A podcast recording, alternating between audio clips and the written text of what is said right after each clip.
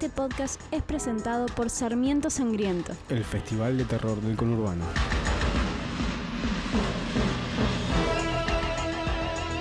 Tierra Negra es la discusión sobre el género terror en todos sus formatos.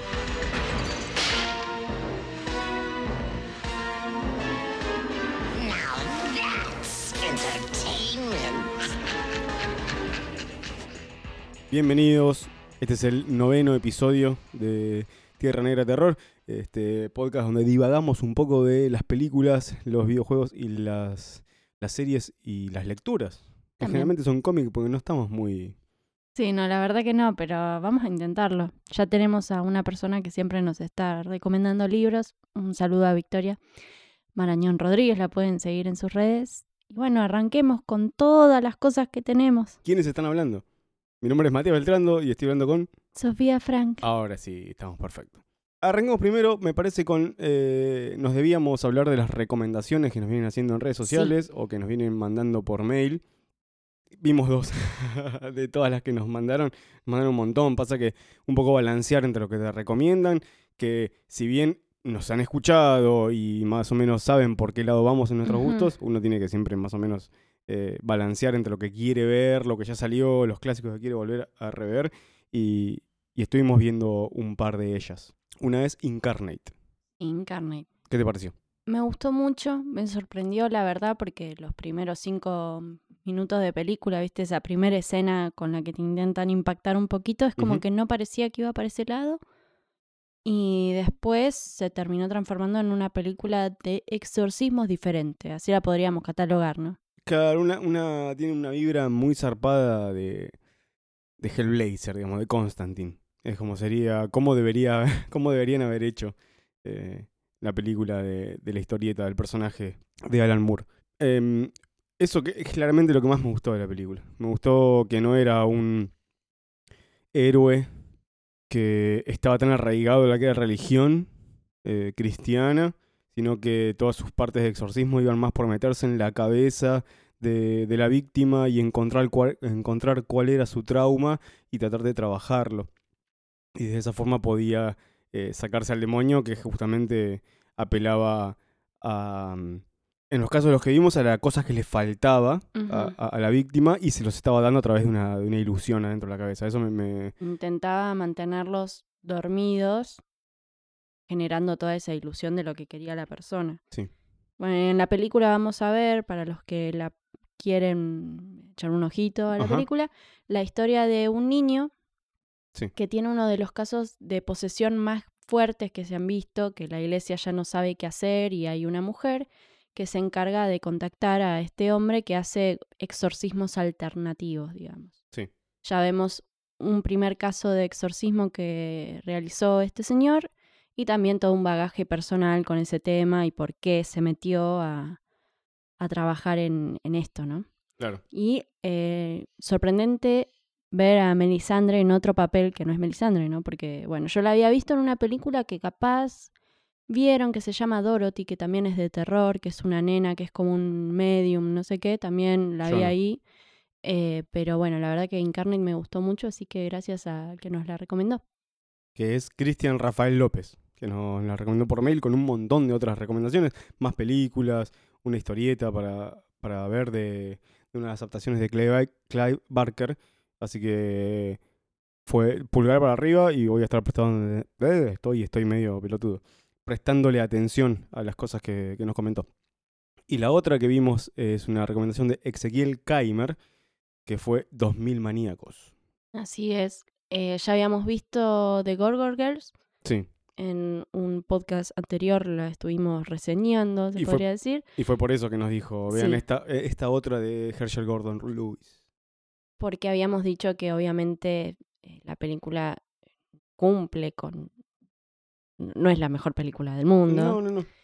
Y en el caso de 2000 Maníacos, la verdad que está muy buena. Sí, eh, prestamos atención, la época, 1964, si no me equivoco, está bastante bien. No, no, está. eh, justamente lo que hablábamos en ese podcast fallido que grabamos y, nunca terminamos de grabar para este episodio, era que con más presupuesto eh, y con más tiempo de elaboración capaz en el guion, podría haber sido tranquilamente uno de los eh, clásicos más importantes de- del género porque tiene una premisa resarpada para, para ir más en, en profundidad, digamos, y, y con una ejecución tal vez mejor, eh, sin duda hubiera sido un, un clásico y es, y es una muy buena película. Me, me gusta mucho esa idea de un pueblo fantasma que busca venganza, de lo que sufrieron durante la guerra civil americana. La verdad que me, me gustó mucho y gracias a Ezequiel porque está, está genial la, la película. Sí, para los que la quieran ver, se cumplen 100 años en un pueblo al que llegan un par de personas, seis personas, y las tratan como si fueran invitados de honor, pero la gente no entiende qué es lo que se celebra en esos 100 años. Entonces vamos a ver a los protagonistas interactuando con un montón de De personas Rednecks. En este pueblo que la verdad te das cuenta enseguida que algo anda mal. Ya te das cuenta, ni bien ves la bandera de los confederados. Sí, Ahí ya está como más o menos por dónde va a venir el tema. Para todos los que siempre tienen algunos resguardos con estas películas, nosotros pensábamos que se iba a morir algún animal y no. Claro. Va, capaz que sí mataron a alguno, ¿viste? Pero por lo menos en la filmación no se ve nada. Cuando ves películas eh, viejas y que se nota que no tienen tanto presupuesto para VFX, decís, uh, acá el bicho que está, que está muriendo realmente la cagan. Porque ¿qué es lo que aparece? Hay un nene que aparece como una horquita, Sí, con un gato negro. Y yo dije, no, ya está. cagó el gato. Pero no. Increíblemente no, así que bueno. También pulgar para arriba, ¿no? Sí, sí, sí. Sí, no, es, eh, es muy buena. Y si bien eh, Gorgol Girls me fascinó y tuve mis cosas con, con- con esa película, así que quiero seguir viendo más de Herschel Gordon, Lewis. Eh, bueno, vamos a las nue- nuevitas, a las que estuvimos viendo de producción reciente. Vimos Happy Death Day to You. Eh, Feliz Día de tu Muerte 2, ¿cómo se tradujo acá? ¿Querés que lo busque? Dale, fíjate. Mientras lo busca Sofía, yo quiero decir que em, lo que me, me había pasado con Happy Death Day to You, Happy Death Day, en realidad, la primera, me pareció una película entretenida, que, está, que estaba bastante bien, pero me tenía todo como una un halo de santurronismo alrededor, que lo que a ella la quejaba era todas las cosas que hacía mal en su vida, como eh, salir de fiesta, eh, cogerse un chabón casado, eh, no importarle mucho los sentimientos de los demás y, y por momentos se planteaba en la primera esa situación de que esto me está pasando porque yo soy de esta forma y la única forma de revertirlo es eh, arreglándome con mi viejo, hablando bien, porque tenía una cosa ahí con el drama de, la muerte de la madre y tener una pareja estable. em, y eso es re santurrón para mí, que, que todos lo- los males de tu vida sean porque sos un tiro al aire, me, me parecía como una cosa re básica, decir como, bueno, eh, todo se va a solucionar cuando encarriles tu vida. Pero la ejecución en general de la película me parecía entretenida, tenía eh, tropos lindos de no encontraste. Feliz Día de tu Muerte 2. Perfecto, sí, bueno, es... em, en inglés hacen el juego de to you y para vos y esa mierda. Pero me parecía eso. Y esta creo que se aleja de eso y, y es más divertida. Sí. eh, porque es algo que pasa todo en un solo día. Porque esta sigue pasando. Eh, no, recuerdo los trailers, no recuerdo cuánto eh, se puede spoilear de esto. Pero es como que eh, no hay. ¿Cómo se llama? Eh, gran valor de, de, vestimenta, de vestuario, porque están todos vestidos de la misma forma que están en la, en la película anterior. Y le lograron dar una vuelta con la del compañero chino, que es el que le empieza a pasar, y después se dan cuenta por cómo, ah, no quiero spoilear mucho, no, no me quiero meter tanto, que la siga siendo entretenida, y para mí es mejor. Me Sí. divirtió mucho más esta que, que la anterior. A mí me gustó mucho la primera, vos sabés que sí, porque Escondida, te aparte. diste cuenta que era muy fanática y que me acordaba de todo. Porque yo le tiré un poco de shade, un poco de mierda cuando, cuando la terminamos de ver, como, oh, qué santurrona esta película, y es entretenida, pero hasta ahí nomás. Y vos dijiste, sí, sí, sí, claro, te hiciste la boluda que te había reencantado. Bueno, de mi parte, sobre ese tema, creo que la segunda por ahí se redime un poco para la gente que sintió eso, porque incluso ella se pregunta, ¿qué carajo? O sea, Sí. le había dado todo un sentido a lo que me había pasado que en realidad no existía, que pasaba más por otro lado, que tampoco quiero spoilear. Sigue jugando también igual con las emociones Sí. y cómo es ella con su pareja y, y todo. Pero aún así, eh, es como que ese cambio mental, digamos, que, que ella tuvo, no influía en la Claro. situación de lo que ella estaba viviendo. Entonces es como que se hace un quiebre entre la cosa moral eh, y que pasa por, por otro costado que después van a ver. Pero yo creo que la segunda, eh, si bien a mí me gustó mucho la primera, es como que la completa, ¿no? Es como lo que suele pasar. Yo creo que esta va a continuar. eh. Sí, Blumhouse eh, ti- metió un par de, de moneditas ahí, hizo un, un plenito ahí y, y levanta, levantando grosso. No, no, no pensaban que era para tanto, me parece. Así que probablemente continúe toda la saga de Happy Death Day to You. Y me parece que es como que se va a ir complementando más la historia. Vamos a ver cómo van a crecer los personajes, porque estaban bastante basicones, ¿no? En la primera. Por más que a mí me haya gustado mucho la idea de todo. eh, sí, estoy de acuerdo con eso. Me imagino una tercera igual ya con otros personajes. No sé si va a seguir redundando con, con esto. Esta estaba bien, porque le encontraron la vuelta para mantener al mismo cast, pero que yo imagino una tercera donde se van a ir un poco hacia otro lado. Sí, igual vimos quién va a ser la protagonista de la tercera y me parece como que, Ah, tenés razón, me había olvidado. como que va a haber algo fuerte pasando ahí. Sí.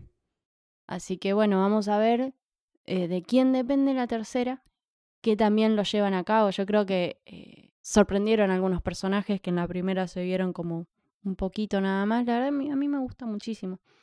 Es de esas Si películas que- disfrutaron sí. la primera, obviamente vean la segunda.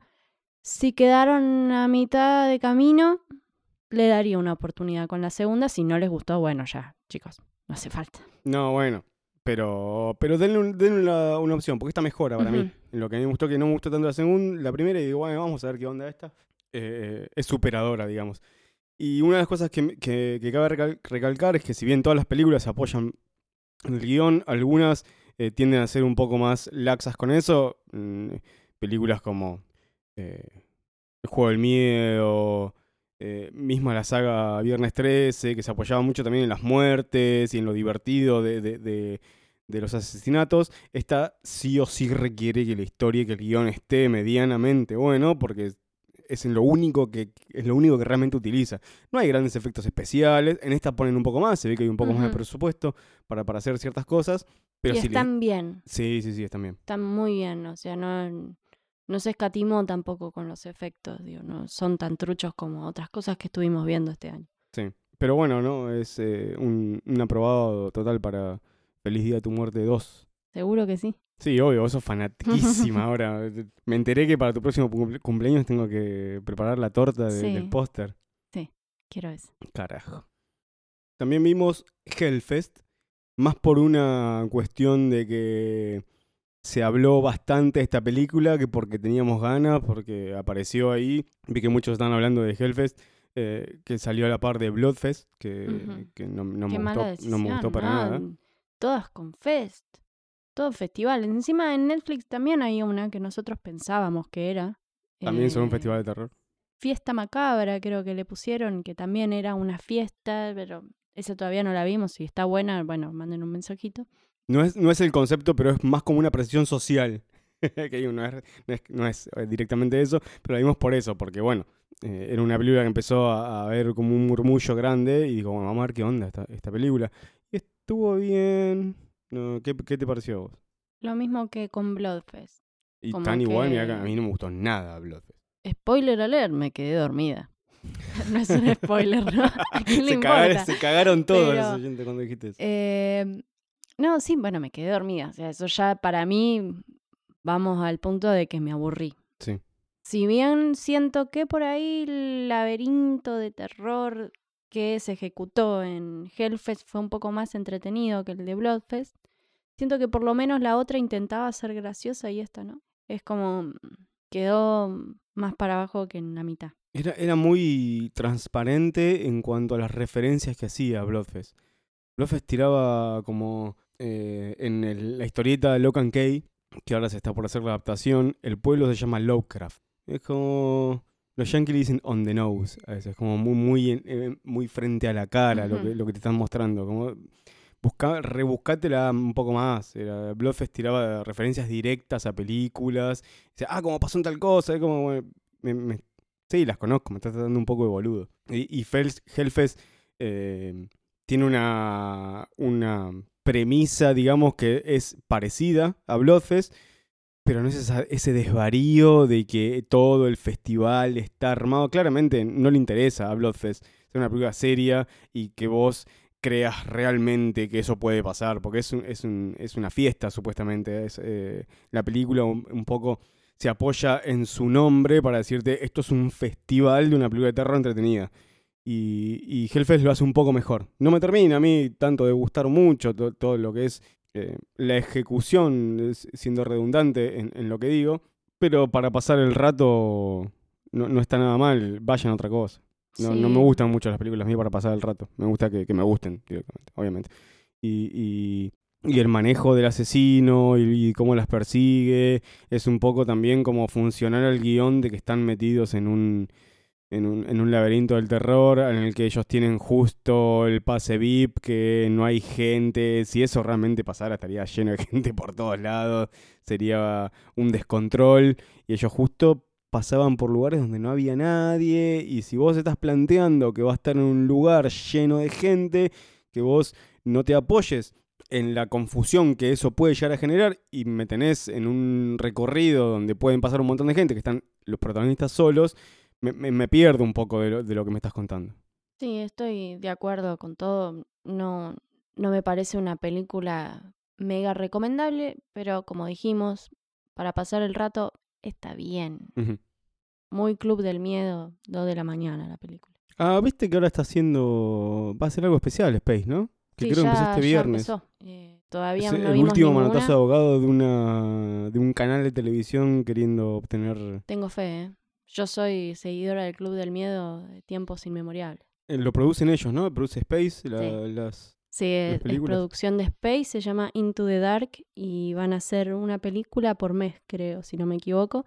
Así que vamos a estar viendo, aunque sea algunas, para ver si están copadas. Sí, sí, pues me, me parecía interesante que justo un canal que tenía eso, que, que vos decís, yo no vi mucho Club del Miedo, enganchaba cada tanto, vos eras más, más, fan- más asidua a, a esa Yo no sección, tenía digamos. internet, entonces todo mi terror, Era la por tele. lo menos el 70% pasó por Space, así que estoy muy agradecida. Y obviamente tengo fe. Sí, yo de lo, lo más que vi de Space fue boxeo. en combate Space. Creo que son. ¿Es esta o TNT? La que son los mismos que. La misma compañía que ISAT. Me parece que es, es Space. La que tiene la misma. Dice que es como que Turner tiene Sí. varios canales. Creo que los mismos de ISAT son los de, los de Space. Y tiene sentido. Porque si hay un canal de películas que es eh, el que no deseamos que nunca muera y que siga estando. Y que lamentablemente no tiene su versión HD todavía. Que es algo que le baja espectadores. Es un canal con una curaduría de películas muy importante ISAT. Y Space, por el lado del terror, está queriendo hacer un poco lo mismo. Y encima ahora produciendo, me parece que, que es interesante lo que podemos llegar a, a rescatar de acá.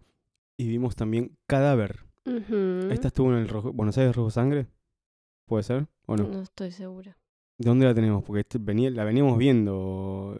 La veníamos viendo como cadáver y después nos vimos que es como eh, el- el- El la maldición. No, de no, Hannah eh, Grace. no es el exorcismo, es la posesión. Ajá. Porque el exorcismo era algo que nosotros creímos que era. Esperábamos ver y no. Y era fue un cachito del principio nada más. A mí me, me terminó aburriendo. Eh, La primera parte, yo no, no me terminan de cerrar, revolverse constantemente las películas en exorcismo porque es como tengo la, la remera de la, la que, la que se lleva el nombre del género en la misma película, que es obviamente la de William Friedkin. Pero cuando veo el exorcismo de, de Emily Rose. Emily Rose y después la que hizo, eh, ¿cómo se llama? La que él iba a una escuela de exorcistas. El rito. El rito, esa estaba bien, pero a mí yo ya me, me- me predisponen mal las películas de exorcismo porque es otra vez lo mismo y qué más me van a contar. La que estaba buena de esa es The Priest.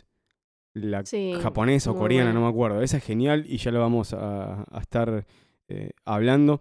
Los exorcistas. Si la quieren buscar en español, Sí. la van a encontrar así, porque el otro día la estuve buscando porque también me acordé de que está muy buena, súper recomendable, muy entretenida, muy diferente también. Yo creo que las películas de exorcismo ganan con eso. Por ejemplo, el último exorcismo también eh, muestra una historia diferente de exorcismo en la que vemos al exorcista que va haciendo un exorcismo porque cree que la gente está sugestionada y en su propia locura les sirve que les hagan este tipo de ritual, pero que no es realmente un cura el tipo, Claro. ¿no? Entonces me, me copa más cuando va por ese costado, ¿no? No el exorcismo tradicional, porque siento que yo ya vi demasiado de eso. Bueno, cadáver va por otro lado, porque es una posesión. No es claramente el exorcismo, sino combat- cómo combatir una posesión.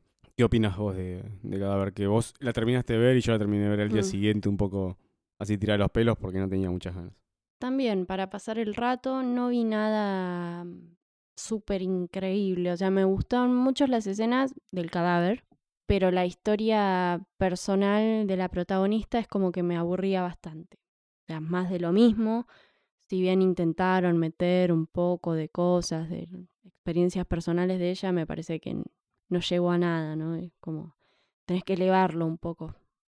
Ya a esta altura. similar a la autopsia de Jane Doe, en el caso de que se va como regenerando. Y eso fue lo que más me gustó de cadáver. Como que a través de cada muerte que tenía, todas las lesiones que tenía en el cuerpo que le habían hecho llegar hasta ese punto de, de que la lleven a la morgue, porque está situada en una morgue, em, iba como arreglando y recomponiendo su cuerpo y cada vez dándole más fuerza. Eh, eso me, me, me- me pareció como que era un, un dispositivo del guion interesante. Me, copó eso. Las escenas de- del cuerpo, muy buenas. Eso sí, está muy copado. Pero no Pero película. en comparación con Jane Doe, No, es una de las una mejores películas la otra de ese, película. de ese año. No me acuerdo si fue el 2017. 2017. Sí, creo que está ahí. Es top 3 de ese año. Vimos The House That Jack Built también. Sí. La casa que construyó, que construye Jack. La de Lars von Trier, el loquillo de Lars von Trier. Uno de nuestros seguidores me contó que en el estreno de Bafisi también se levantó mucha gente. Sí, porque la pusieron ahora, ¿no? Se, contaba que en los primeros estrenos de la película que la gente se levantaba asqueada del cine, como, bueno, pasa con todas las películas de Lars von Trier, ¿no? Oh, sí, otra vez, tan zarpado, tan Deja quieta la cámara, von Trier. Por favor. Pero es una gran película. Sí, está A muy mí me, me copó mucho cómo mezcla esa cosa de terror, de asesino serial, eh, sociópata, con el existencialismo. Era algo que se podía esperar de, de Lars von Trier, que siempre tiene sus, sus- las construcciones de sus películas que van a un poco más de lo que puede mostrar la imagen. Un poco el pretencioso. Sí, es totalmente pretencioso. Von Trier es totalmente pretencioso. Dogville es una película que no tiene escenografía. Las casas son transparentes con, lo- con los perfiles de las casas, nada más los bordes. No, eh, es claramente un director. No sé si se cree más de lo que es, pero que intenta muchísimo más. Es como un recién egresado de una, de una escuela de cine que mis, mis películas tienen que dar este mensaje profundo, el gozo. Pero acá me, me pareció como que empastaba bien todo el Mm. relato de la voz en, en, en over que tiene él que va hablando constantemente, que vos en un momento pensás que está hablando con él en el mismo momento y después te das cuenta que está hablando con él después. Y, y las, es- las escenas están muy bien coreografiadas en, en- en los... No sé si coreografiadas, porque no hay tanta coreografía, sino en, en la situación, poner la primera, que es la de Uma Thurman, eh, cómo las actuaciones de Matt Dillon y la de Uma Thurman van llevándote a lo que te está contando la escena. Es como ella está insinuándole que la mate, que vos vas a ser un, un asesino y sos un cagón si no me matás, y llegando al punto culmine en que vos deseas que pase eso a donde están ap- apuntando y lo logra muy bien esa primera escena, me, me cautivó tanto como para decir, lo, ya lo que viene después de esta escena es de regalo para mí. Puede no estar tan bien y aún así me va a terminar con una, una buena sensación, porque me gustó mucho, creo que es la, es la escena que más me gustó de la película, la escena de cuando Matt Dillon levanta en la calle a, a Uma Thurman. Y después la, la, la, neurosis de él de limpiar las escenas del último mundo, claro, poniéndose en riesgo a sí mismo de que lo descubran. Creo que está muy bien, muy bien armado, muy bien guionado toda esa parte y dirigido, obviamente, porque si bien es un director pre- pre- pretencioso, es un director que utiliza mucha cámara en mano, que, que llega a molestar a veces, acá creo que no noté tanto como otras veces y, y es un gran director, más allá de, de lo que pueda opinar un pelotudo acá sentado. No, obvio que sí. Yo digo, es pretencioso, igual se agradece. A mí me gusta ver algo diferente. Sí les voy a decir, eh, más fanáticos de terror así, puro, sin tanta cosa, capaz es demasiado, puede ser. Es una película larguísima, a mí me sorprendió que me haya mantenido eh, en vilo durante toda toda la película. Así que la verdad que está muy buena. Juega mucho cielo e infierno. Es como. Es interesante, ¿no? No estamos contando casi nada de la película, estamos dando puntitos nada más. Y aún así. eh, se, se mantiene contando todas estas, estas boludeces que capaz pueden llegar a parecer que estamos diciendo mucho, no estamos diciendo nada de la película. Sí, vamos a ver muertes realmente zarpadas. No los quiero hypear porque si vamos por el caso de que la gente se levantaba y qué sé yo, chicos, he visto cosas que me traumaron más No, personalmente, pero... la subjetividad, viste, hace que... Más allá de lo que te comentó este, que este seguidor que, no- que nos decía eh, esto que pasó en el Bafisi, se hubo así como una campaña similar a la de. Ro, como la gente se va de las salas y vomita y cosas. Es todo marketing eso. Sí. Ro no lo es tampoco. Eh, si bien eh, tenemos la, la remera de Ro tatuada en el cuerpo porque no, es una película que nos encantó, no es eso que se decía de que es tan fuerte que no la podés terminar de ver. Es eh, bien gráfico todo lo que pasa, pero estamos acostumbrados a eso y, y nos encanta. Para mí es más- más marketing que otra cosa. Y esta sufre de eso, que para mí termina siendo mal eso. No termina apoyando la película. Porque después vas y dices, ah, esto era. A mí me pasó con, con Serbian Film, que me, impactó muchísimo, pero tenía como una cosa de- gigantesca, esta es la peor película hecha jamás. Y bueno, sí, es la peor película hecha jamás, pero no me impactó tanto por eso. El, hype que te levanta, todo el, el- murmullo, el run run, usando esa expresión, eh, que no- nunca va a empatar. Nunca empatar cuando un amigo te dice, viene y te dice, mirá esta, pues, esta película me volvió la cabeza, es genial. Y vos la ves como, eh, esta te volvió la cabeza. Pero tiene, creo que, que eh, responde más a, a- a- a la anticipación que te da el otro que a lo, a lo que vos realmente terminás absorbiendo de la película. Sí, igual sigo jugando la carta de la subjetividad que cada individuo tiene como ciertas cosas que lo sacan y a mí por lo menos una de las muertes me sacó completamente de situación. No quiero dar spoiler, pero Decímelo, lo, lo, lo edito.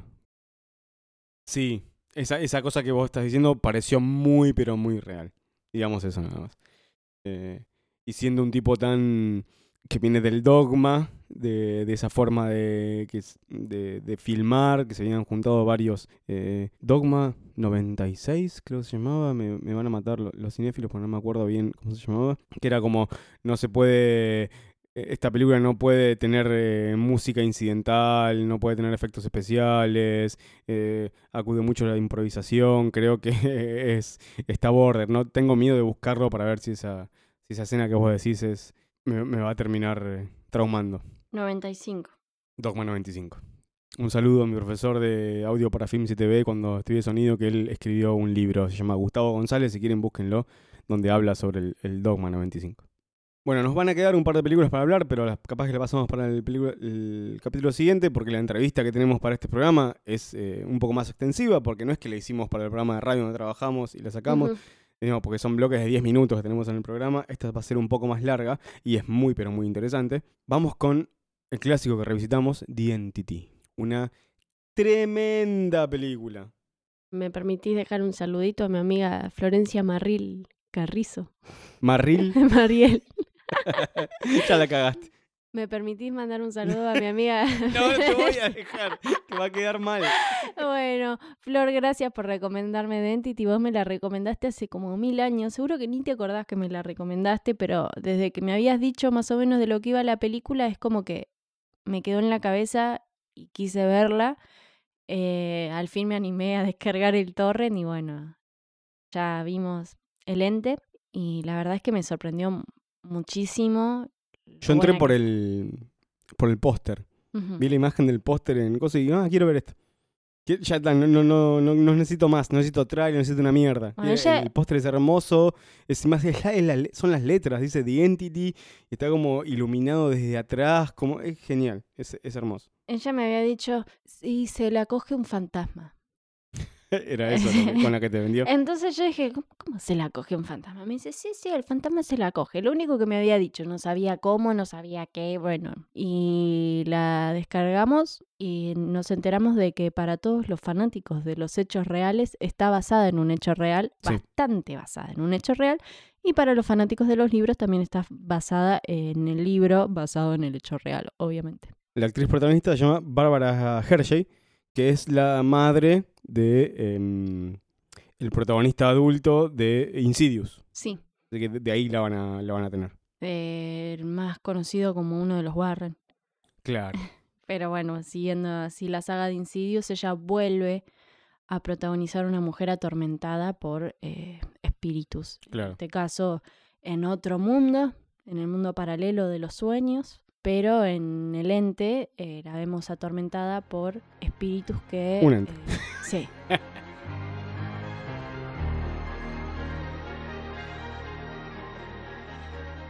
The entity. Bueno, contá vos medianamente la, la sinopsis que se te dan mejor, eh, porque yo soy como los nenes cuando salen del cine y te quieren contar la película, que es como todo desordenado. Eh, pásame el encender. Bueno, vamos a ver a esta mujer que tiene tres niños, uno grande que se llama Billy, Sí. de tener veintipico de años y dos nenitas. Y vamos a ver que ella llega a su casa, se está poniendo una cremita y qué sé yo, golpe. La empiezan a violar, Y le dan un viaje en la, en la jeta tremendo. la tapan con una almohada y vemos cómo abusan de ella. Ella automáticamente después de, de este momento llama a su hijo, aparecen sus hijas también y él empieza a revisar todo y le dice, él se fue, está dentro de la casa, bueno, revisan todo, no aparece nadie. Y ella se va de su casa y después vuelven a pasar estos hechos eh, constantemente en los que algo que no está físicamente ahí abusa de ella, la toca y la viola también Sí. en varias ocasiones. La historia real es muy similar y vamos a ver a una mujer que afirma ser atacada por tres espíritus diferentes. A medida que bueno, va pasando la película, ella intenta eh, encontrar una solución. Primero busca a psicólogos porque es lo que todo el mundo le dice, vos estás pasando por una experiencia traumática porque estás cuidando a tus hijos sola y demás. Ella se da cuenta de que no es eso lo que necesita y aparece un equipo de parapsicólogos que la ayuda y bueno, vamos a ver uno de los experimentos que está basado en un experimento real, supuestamente por lo que estuve leyendo, que también está muy interesante toda esa parte medio ciencia ficción, ¿no? De que nos hace experimentar el ente con todo Sí. este experimento. Está dirigida por Sidney Fury, hizo Superman 4, hizo bastantes películas para TV y es de 1982. Yo con esta película tenía, mientras la estaba viendo, que ya iba pensando, esta película puede ser una de las películas que más me gustan de los 80 o puede ser la película más machirula de la historia. Porque está muy bien retratada como una mujer frente a un abuso eh, va a buscar ayuda y se le van cerrando las ventanas y se la va acusando a ella que son sus trastornos las que la llevaron a esa situación. Termina claramente siendo una película increíblemente feminista. No em, feminismo con marco teórico, como se le dice, sino que te está todo el tiempo explicando sino que a través de las acciones y de lo que te va mostrando la película, te muestra cómo sufre una mujer que encima ya sufrió con la violación y con el abuso, sufre todo el después. En ese sentido me pasó lo mismo cuando vimos Black Christmas, Sí, como esta película puede llegar a ser tremenda y puede irse toda la bosta en menos de cinco minutos y la verdad es que sí, para la época te sorprende. Eh, lo mismo que habías dicho esa vez, no es una cuestión de tiempo, sino una cuestión de cabeza. ¿no? ¿Cómo? Digo que no es una cuestión de época, de entender el rol de la mujer, sino una cuestión de Ah, sí, lo que digo de yo. la de persona que hizo el tratamiento de la de- película, que claramente estaba bien en los dos casos. Sí, es cuando te dicen, bueno, es otra, era otra época, y después vos ves un montón de cosas que se hicieron, que yo siempre digo lo mismo. eh, Vi en los 80 en la revista eh, Humor, creo, tuvo un tratado de Marilena Walsh diciendo, "Uh, si usted es machi usted hace todo esto, al final usted es machista. Había un montón de personas que pensaban de, de- de la forma en la que hoy se está pensando más eh, fervientemente. Y digo, no, ya me parece que al principio lo creía, como bueno, era otra época, sí, tienen razón. Y digo, no, porque hubo un montón de personas que si esas personas podían pensar de esa forma en esa época, ¿por qué se dejaba a otras hacer tantas barbaridades? En contraposición con Poltergeist, que es la película, la primera que te sale similar en la cabeza cuando, cuando estás viendo The Entity, vemos como es una madre soltera, que no está tan apoyado en la familia, como quiso darle Spielberg, como es en todas sus películas. eh, eh, de, esa época por lo menos, una, madre soltera, como decías vos, con tres hijos, que tuvo, sufrió abusos de chica, que no, que tra- trató de tener una relación seria y no pudo. Entonces eso me parece interesante, cómo abarcar el tema de la em, experiencia paranormal siendo una madre soltera trabajadora. Me llamó mucho la atención buscando datos de la película que el director, eh, varios años después de, de filmar la película, sigue pensando que no es una película de género. Lo ve como una especie de drama, El ¿no? autor, una película de drama, mira, Y la verdad es que sí tiene un montón de componentes del género. obviamente. Y aún así, eh, la parte, digamos, familiar que se muestra, lo, lo que viven los actores es bastante interesante, que eso es lo que no vi en Cadáver, por ejemplo. Una construcción de la historia que está muy buena y eh, me gustó. Una de las cosas, volviendo a la, a la parte de, de la representación de cómo una víctima sufre, sigue sufriendo e, el, el abuso en cierta forma después de, de- haber presenciado el, acoso propiamente dicho, es como que ninguno de los hombres le cree y cuando logra conseguir quién, los ayude, la ayude, que son este grupo de, de científicos que intentan investigar lo paranormal, que están comandados por una médica mujer, por una doctora mujer, Eso también es muy similar a Insidious, si vamos a poner en comparación, ¿no? El, que el sabe, equipo de sí. Liz. Esta es la, la- la que sabe maneja dos chorlitos. Eso, está. Sí, mira, que no además son súper adorables, igual que los de la película, ¿no? Sí. Encima, el psiquiatra al que ella fue a ver y que le dijo: Esto puede ser porque vos no podés tener una pareja estable, porque te gusta culiar, porque eh, le llegó a tirar de, de que era una, una- como una cosa de querer culiarse a su propio hijo, que es cuando ella se, se enoja y es el punto de quiebre. Para mí era: Bueno, este, este personaje no puede volver a tener relación con este psiquiatra después de haberle dicho eso. Y, y fue así. La- eh, e- eso me, me- gustó y me, me- tranquilizó desde parte de, la, la construcción de la película que ella no vuelve a partir de ese momento en el que él se va al carajo diciéndole "Eh, esto es porque vos tenés deseos con tu hijo. Ella Bueno, dice, bueno, acá rompe la situación. esa parte fue clave también porque el libro, al parecer, habla de que estos espíritus se meten también en su cabeza y la hacen tener algún tipo de, de visión en la que ella está con su hijo y en, en el libro se toca mucho más ese tema. Sí. Y la productora en ese momento dijo, no, esto es demasiado fuerte, no lo voy a hacer. Y el mismo año hicieron otra película, eh, creo que se llama Luna, que habla directamente sobre eso. O sea, se cagaron un poquito en esa situación, pero digamos que el libro lo retrata de otra manera. No lo leí, pero dicen eso. Pero a lo que iba es como este psiquiatra, que encima cuando ella eh, logra quien la ayude, él por tener razón, por decir esto está en tu cabeza, y no solamente la va persiguiendo todo el tiempo y la sigue, y es como no, estos son unos locos, no le vas a prestar atención a estos loquitos que quieren ver cosas paranormales, y se llega a meter en el experimento final, es como la, obsesión última para yo tengo razón. Y, y es una representación muy clave de lo que dicen, de, de cómo se le, se le afronta. Yo no, obviamente eh, estoy tocando siempre boca de jarro y se me puede decir que estoy haciendo mansplaining justamente como te- teniéndote a, a vos enfrente. Pero me parece que es algo, es algo real. ¿Qué pasa? Que es algo. El, el, el hombre al que, se, al que le llega la información de una persona abusada siempre está como queriendo decir, no, esto te pasa por tal cosa y por tal otra y por tal otra y soy yo el que tiene razón y vos no, y no vos la persona que realmente lo sufrió. Me pareció que eh, justo en ese momento era cuando yo había pensado lo que dije recién, como esta puede ser la película más machirula de la historia, que todo termine en que tenía razón el psicólogo, o lo que termina pasando. Lo que es la escena que es muy, muy fuerte para, para ver es cuando ella la, la llevan como con un panel de, de psicólogos. ¿Te acordás que ella está como una mesa rodeada de psicólogos y que le dicen, eh, no son eh, tus, tus daddy issues, le llegan a decir? Y cuando se va, siguen discutiendo. Perdemos el, punto de ella y nos quedamos en el, en el psiquiatra y en, el panel.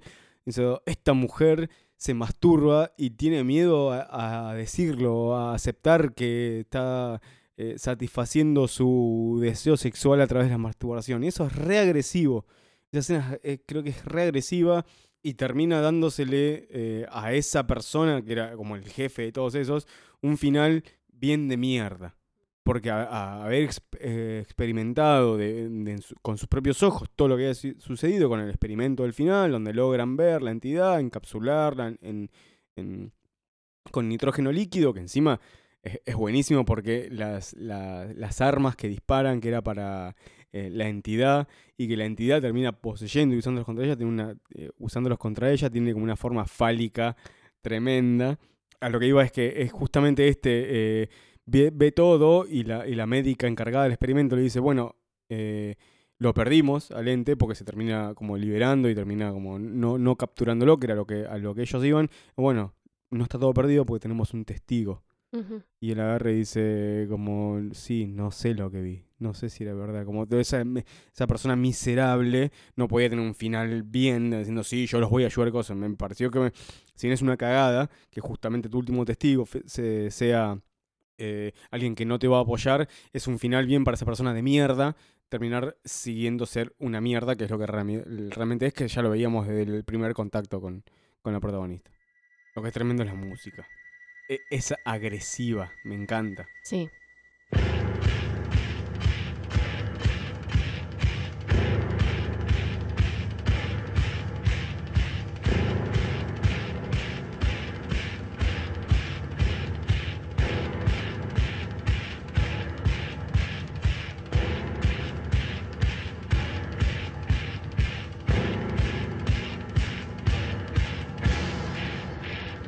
¿Vieron lo que es? Es como machaca todo el tiempo y eso es en cada escena de ataque a ella. Como bien pegándote en el pecho de la situación de mierda que estás viendo. Me pareció muy interesante eh, musicalizar cada escena con esa forma y es el leitmotiv del ente que cada vez que aparece es como bien heavy esa música. La historia con la amiga también es muy importante, Sí. porque es una amiga que no, no le termina de... Claro, cuando suceden los eventos en la casa de ella. Igual me parece muy interesante, explota todo. Eso me Sí. encantó. Explotan todas las ventanas. eh, muy interesante también la, la relación de pareja que tiene ella, ¿no? es con un marido, entre comillas, abusivo, sin tanta, entre comillas. Así que también, o sea, ni siquiera el personaje secundario lo vemos como un personaje deslavado, digo, todos tienen un trasfondo interesante. Y bueno, yendo más a lo que pasó en ese no, y el- momento muy gracioso era cuando dice, no, seguro que está acá porque se olvidó de pagar la renta. Claro. El típico tipo sorete, ¿viste? O sea, es una mujer sola con tres chicos que está bien, el pibe es grande, pero son nenes todavía, Sí, sí, ¿no? sí. Y, y en una situación de crisis en la que se puede ir una mujer sola, no es tan parada nunca, ¿no? Aún así, la amiga, conteniéndola, no le creía mucho al principio y es la que la manda al psicólogo y después de ver, es como sería como esa alegoría cuando una persona hace el quiebre y realmente te cree todo lo que vos sufriste y se pone de su lado y es la que la ayuda a ir a la biblioteca, a buscar los libros de sobre Sí, eh, encuentros paranormales, que es cuando, cuando, cuando encuentran a, a los, ¿cómo se llama? A los científicos, digamos. Eh, es muy, es muy, eh, está muy bueno cuando ella hace el quiebre a ayudar a, su amiga, que es la que sufrió esto, por más que el marido le diga todo el tiempo que esta está acá porque es una loca, o esta está acá porque no pagó la... El alquiler, como decís vos, y, y lo que decíamos, que en un momento ella se queda sola en la casa porque tuvo otro ataque y ella se queda sola y explotan todas las ventanas, tremendo. Ellos escuchan del auto y vuelven como, ¡eh! Mira lo que le hizo a mi casa, está loca.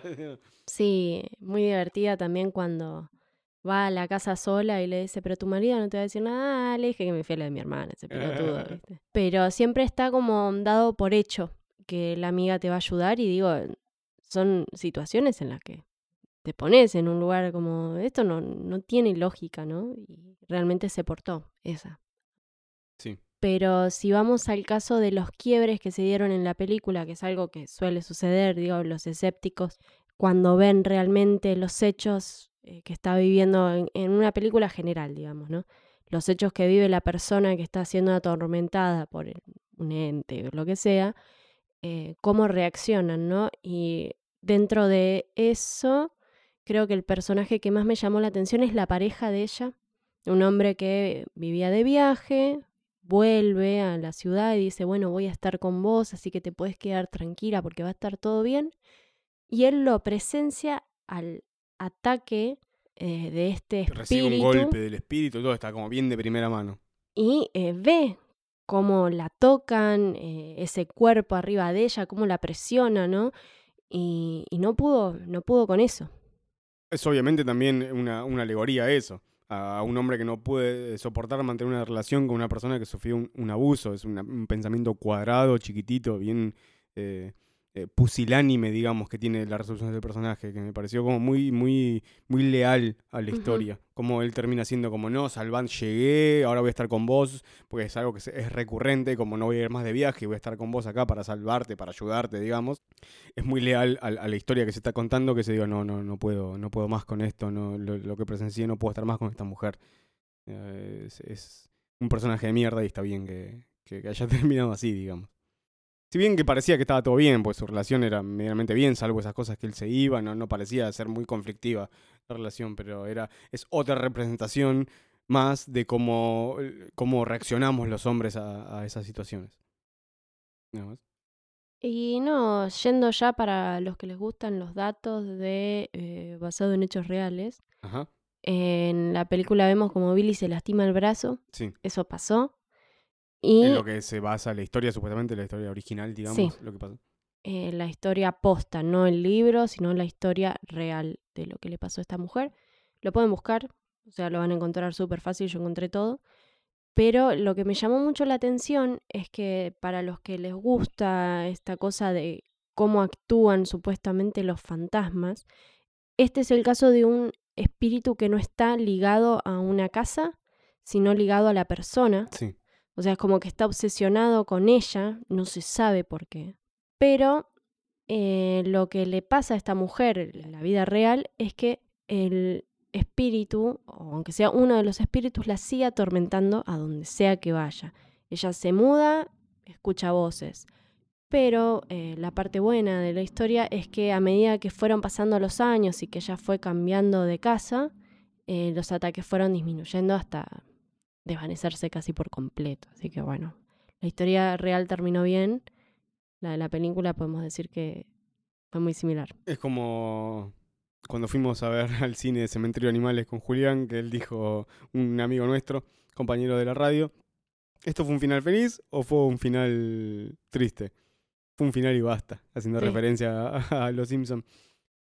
Es similar así y también es, ale- es alegórico ese final porque es como las víctimas de abuso, por más que se sobrepongan a eso, van a seguir eh, cargando. Algunas no, obviamente, se, se- sobreponen, pero es una representación de algún tipo de víctima de abuso que sigue, eso le sigue pesando eh, en su historia. Por más que eh, lo superen y llegue bien, eh, hace mella en, en el cuerpo de una persona eso. Me pareció como copado que ella vuelve a la casa cuando se está mudando y el fantasma dice, welcome home, cunt. Es Sí. como, bienvenida a casa de nuevo, puta. Me pareció que hasta eso, hasta en, en la- en la última línea de la película, no termina por entregarse a, a un, a un final feliz de película convencional, sino que sigue, eh, como decía recién, leal a lo que está contando. Y aún así a ella la vemos bien. Sí, Eh, realmente ella eh, logra encarnar bien todos los estados, ¿no? sonríe y cierra la puerta. Eh, y en ese momento se la ve completamente renovada, por lo menos, ¿no? Aunque le sigue siendo atormentada por este espíritu, ella está parada desde otro lugar, ¿no? Que es, que es como, eh, es la mejor forma de construir la historia de un personaje. Es como ese personaje que cierra el plano final. O sea, el personaje que abre la película nunca podría haber hecho eh, ese plano final si no hubiera pasado por el transcurso de todo eso. Es un- la, la evolución del personaje. Y la verdad que es, si no es una de mis películas favoritas de los 80, mira que hay mucho encima de los 80, pegan el palo porque me encantó. Me encantó. Bueno, excelente película, Lente, se la recomendamos. The Entity, así que vayan a verla. Y hablemos un poquito de trauma también, la Ok. película chilena, que es con la que está ligada nuestra, nuestro programa de hoy. Si vieron, si son los que leen la descripción de los programas, eh, van a ver que tenemos una entrevista con una de las actrices. Pero hablemos un poquito porque vamos a hablar bastante durante la entrevista de la película, no nos explayemos mucho, pero podemos eh, hablar un, un poco ahora. ¿Qué te, ¿Qué te pareció Trauma, Sofi? Increíble. Tenía muchas ganas de verla. Eh, la película esta sí vino el Rojo Sangre, no la edición anterior, sino la anterior. 2017. Y eh, tenía ganas de verla en ese momento. El corto del tráiler que había visto me pareció una película más tirando a basicona. En ese momento, obviamente juzgué mal.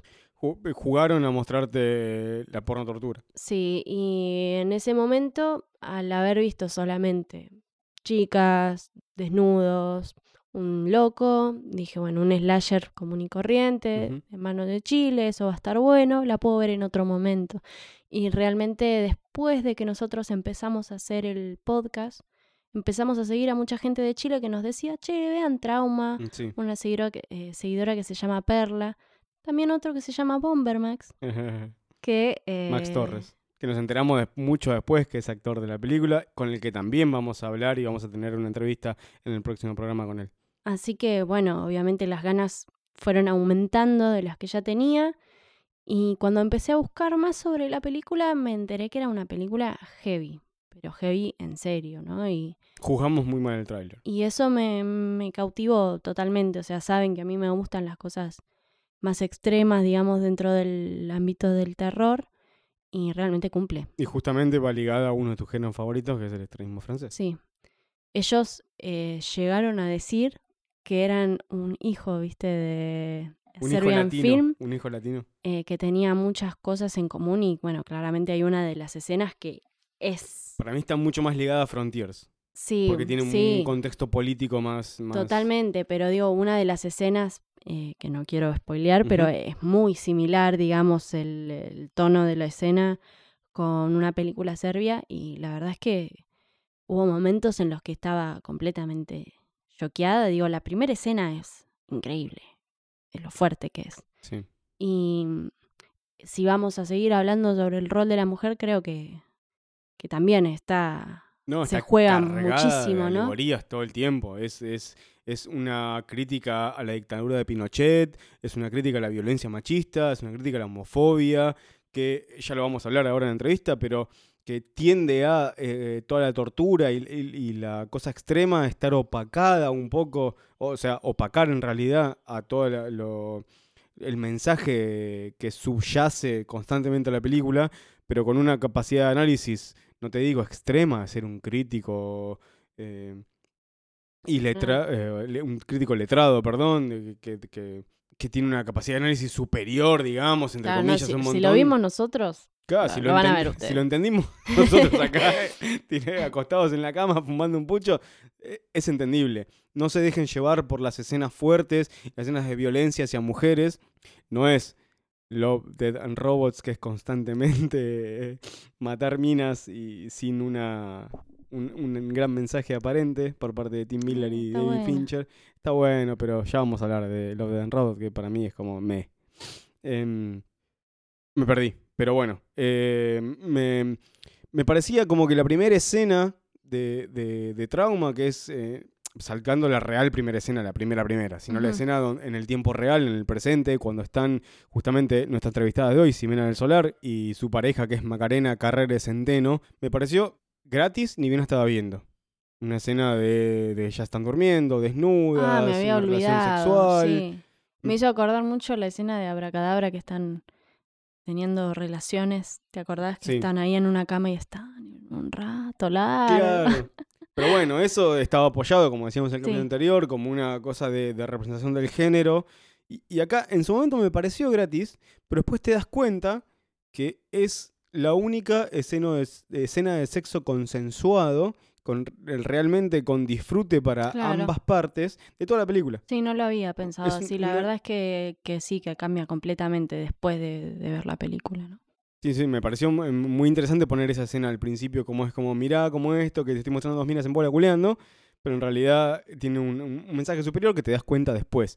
Aparte tiene como esa cosa, ahora comparándonos con el tema de Abracadabra, que está bien, es un giallo y es otra cosa, las escenas de sexo se toman de otra manera, pero tienen como ese componente medio onírico, ¿viste? De que es como si estuvieran, no sé, las hadas teniendo relaciones, ¿viste? Como esa cosa muy, muy espiritual dentro Sí. del sexo y sí, pensándolo desde lo que es después la película, o sea, imagínate que me había olvidado de que estaba esa escena porque Sí. es completamente diferente a lo que vemos después en el resto de la película.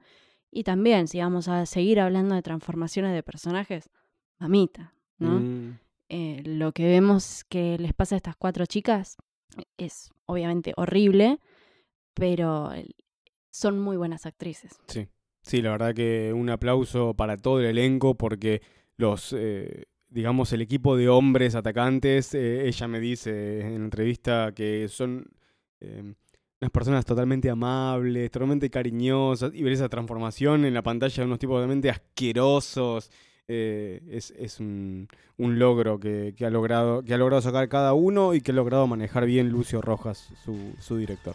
¿Qué te parece si pasamos eh, a la entrevista directamente? Dejemos de hablar nosotros y vamos a hablar con una de las protagonistas, con Ximena del Solar. Vamos a escuchar.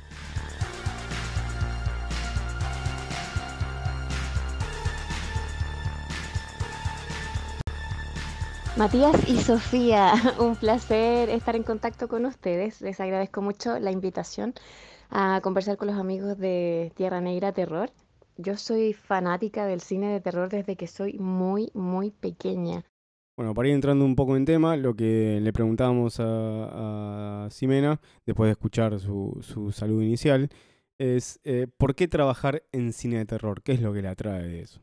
Yo creo que desde que soy muy niña, el cine fantástico y de terror eh, ocupa una buena parte de mis pensamientos. Yo todavía recuerdo que conocí las películas de vampiros clásicas de la Hammer. Muchas veces se pasaban con cortes de censura, eh, no, no eran, no eran películas tan violentas como, como, como las que se pueden ver hoy en día. A lo que voy es que si bien es cierto, yo era muy fan del cine de terror, yo creo que lo que más me motivaba eran los desbordes de fantasía, las psicologías extremas de los personajes que, que estaban ahí presentes, pero no necesariamente el festín de sangre, sino que más bien la exploración psicológica de los personajes y eso se ha convertido en un interés que ha ido volviendo cada vez más sofisticado en la medida en que obviamente fui creciendo. También la literatura de terror en algún momento empezó a ser poco a poco una de mis grandes delicias y me acuerdo de que como yo era pequeña y ya mi papá notaba que me gustaba mucho el cine de terror y cualquier cosa que pasaran por la televisión, pero en algún minuto claramente él debió haber pensado algo así como, bueno, mejor que ya que le gusta, que conozca por lo menos lo mejor y más selecto que este género puede dar. Así es que cuando tenía más o menos 10 años, mi papá me regaló mi primer libro de cuentos de terror, que era Narraciones Extraordinarias de Edgar Allan Poe. Eh, podría decirse que en algún momento quizá el cine dejó de ser la fuente de inspiración principal y la literatura pasó a tomar el relevo. También le preguntábamos si recordaba alguna película, actor o actriz que haya sido una inspiración directa. Hay actores y actrices que me resultan sumamente inspiradores, desde algunos clásicos y, otros más modernos también, pero que conocí eh, siendo más o menos niña. Y Edgar Allan Poe, por supuesto, que es una inspiración desde entonces y hasta la fecha. La, la literatura de Edgar Allan Poe es exquisita, entonces es algo completamente atemporal, ¿no? no puede pasar de moda, no, no puede dejar de fascinar. A ver, te voy a citar un ejemplo, y de hecho voy a vincular a dos actores por una misma razón. A mí me fascinó mucho Julian Sands eh, en su papel de Warlock, el brujo. Siempre me pareció encontrar a un arquetipo de persona que tiene una especie de aristocracia y elegancia natural, que es algo que admiro mucho en una persona. Esa elegancia que no es afectada, que es natural. Yo creo que ya más grande me pude encontrar con producciones de Vincent Price en donde pude ver las películas ya no a través de versiones televisivas que son siempre dobladas normalmente, sino que eh, escuchar los audios originales, que es como a mí me gusta ver las películas, oír las voces originales, prefiero leer, leer un subtítulo y me ha fascinado siempre por la misma razón.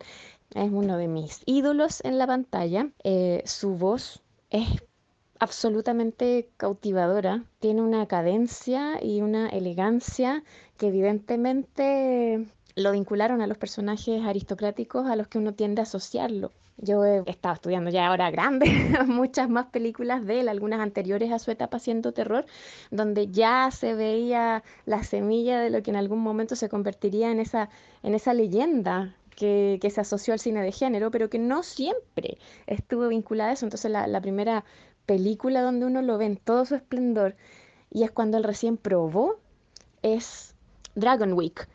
Esa película es espectacular. En cuanto a mujeres, yo creo que Betty Davis también para mí es una fuente de inspiración inagotable. Es una actriz de la cual he visto montones de películas y he seguido el desarrollo de su carrera desde las películas más juveniles hasta las últimas.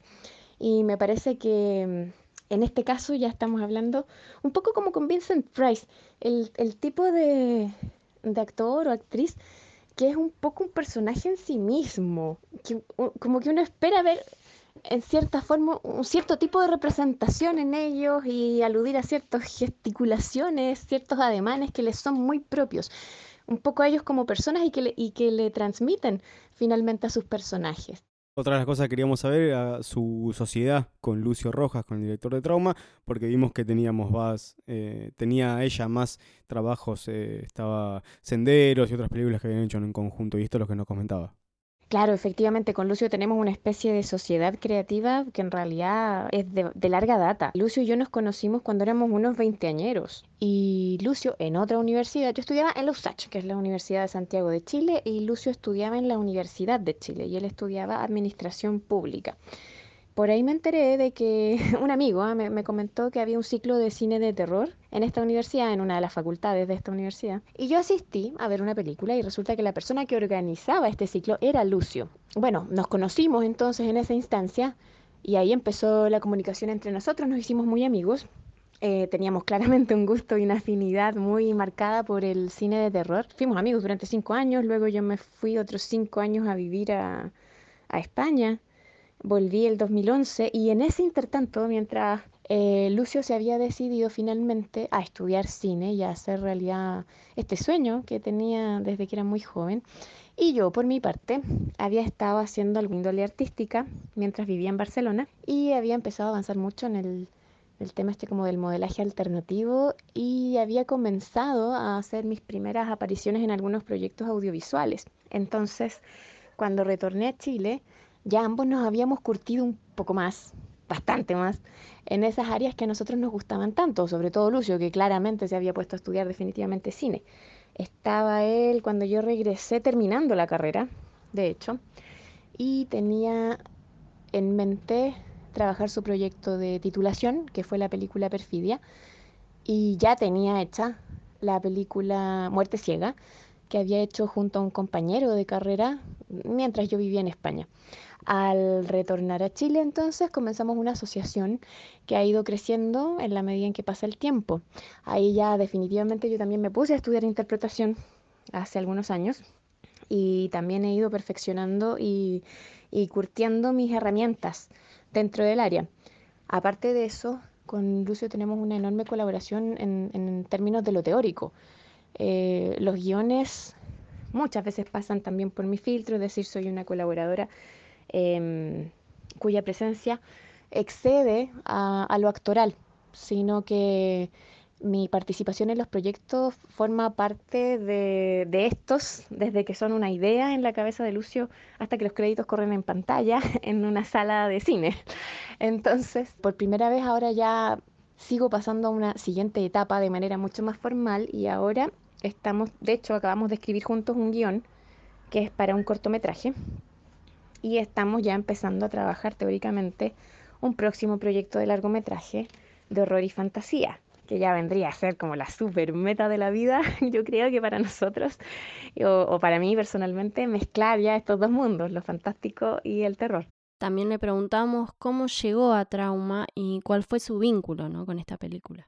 En cuanto a cómo llegué a trauma, bueno, por, por razones lógicas, ¿no? Siempre hemos estado trabajando juntos y los dos súper interesados en que el cine de género se desarrolle y lo haga de manera seria, es decir, que las propuestas tengan una solidez teórica, no solamente lo visual, sino que, o sea, todo, en verdad todo, desde las propuestas visuales hasta el sostén teórico eh, que las afirma, que las contiene. Entonces, en eso nos preocupamos ambos, somos muy diferentes, muy distintos, Lucio y yo, como personas, por lo tanto siento que en ese aspecto salimos ganando al ser individuos con ideas que se vuelven complementarias. Las cosas que, que él más maneja no son exactamente las que yo manejo, por ejemplo, en cosas de índole práctica. Y otras cosas que manejo yo mejor son siempre entonces un aporte para complementar las que a él le faltan o sus puntos más débiles. Entonces en ese sentido hacemos una muy buena alianza creativa. Y esa es la razón por la cual nos hemos mantenido trabajando juntos y armando de a poquito algo que es como una pequeña compañía en el fondo, en donde muchos miembros se van repitiendo. Si tú te fijas, por ejemplo, un actor como Daniel Antivilo, que tiene un rol protagónico como villano en Trauma, también estuvo en Perfidia y también estuvo en Sendero. y al igual que yo, con papeles más pequeños y luego con un papel mucho más grande y determinante en esta película que es Trauma, que probablemente es la más lograda de todo el grupo. ¿Por qué? Porque la experiencia te permite ir amarrando mejor todos los elementos. O sea, imposible hacer tortillas sin quebrar huevos y la verdad es que se requiere eh, hacer para aprender. Así es que Trauma hoy en día nos deja el listón alto para lo próximo, para lo siguiente. Otra de las cosas que nos interesaba saber era si había tenido draft del guion previamente, que habían, por el lado de que yo le quería preguntar si eran, habían sido realmente descriptivos los guiones para saber todos los que se le venía enfrente en el rodaje. Y esto es lo que nos, nos comentaba completamente yo tenía y todo el equipo tuvo súper claro cuál, cuál iba a ser el contenido de la película. De hecho, los guiones de Lucio suelen ser muy descriptivos, así es que es bien difícil que, que, te sientas como engañado respecto de lo que aparece en el guion y luego lo que se ejecuta cuando se lleva a cabo la película. Además, Trauma fue una película particularmente bien planificada. Había storyboard para toda la película, toda la propuesta se diseñó muy cuidadosamente y por eso se consiguieron logros, por ejemplo, técnicos tan interesantes al poder fusionar desde la preproducción el trabajo en el área de maquillaje práctico con los requerimientos que iba a haber luego eh, durante la postproducción con el equipo de BFX que se llama Jump Cuts. Entonces, todo eso, eh, la buena comunicación que se generó durante la preproducción de la película y hacia el final, es lo que permitió tener tan buenos resultados. Queríamos saber cómo fue la preparación para la escena del ataque en la película. El trabajo antes de rodaje fue eh, lecturas de guion con los grupos por separado. Entonces Lucio trabajó con el grupo de villanos por un lado, el grupo de chicas, o sea, nosotras cuatro, por otro lado, y no nos mezclamos en realidad hasta que nos encontramos en el set. Es decir, hubo una excepción que fue varias semanas antes del rodaje, un un, una visita a la locación para hacer como un reconocimiento espacial del lugar y saber dónde se iba a interpretar toda esta escena de encuentro entre ambos bandos. Eh, pero ahí obviamente no hubo actuación, sino que fue un, reconocimiento espacial, un poco coreográfico de lo que iba a ocurrir ahí para tenerlo ya en mente. Y luego ya no nos volvimos a encontrar hasta que en rodaje nos tocó interactuar. Nosotras nunca tuvimos una idea completamente clara de cuál iba a ser la propuesta, porque hay que entender que sobre todo en una escena como esa, donde más que operar diálogos, lo que opera son acciones y sobre todo, además, una instancia donde hay que eh, liberar la brutalidad. Si bien es cierto que nosotros teníamos muy claro que había que conseguir ciertos hitos y, y pasar por ciertas etapas como espaciales, mucho de lo que ocurría ahí se iba improvisando.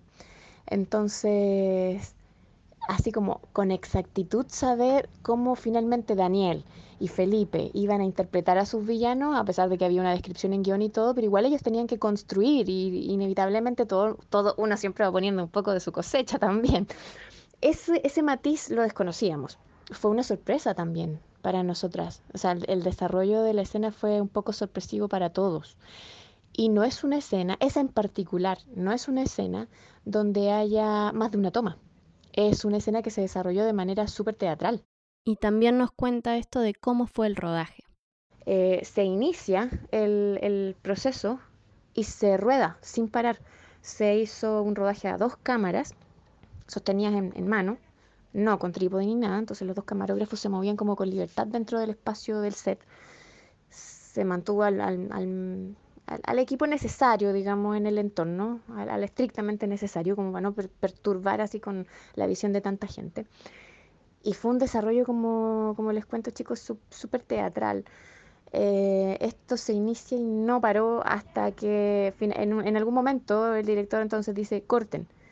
Y básicamente fue porque ya habíamos llegado a una etapa en la que era necesario adicionar el efecto especial. Y como de todas maneras eso iba a generar una interrupción, se optó por completar la secuencia al día siguiente. Eran jornadas nocturnas. Entonces, nuevamente al día siguiente, partimos desde la colocación del FX y continuamos hasta el final.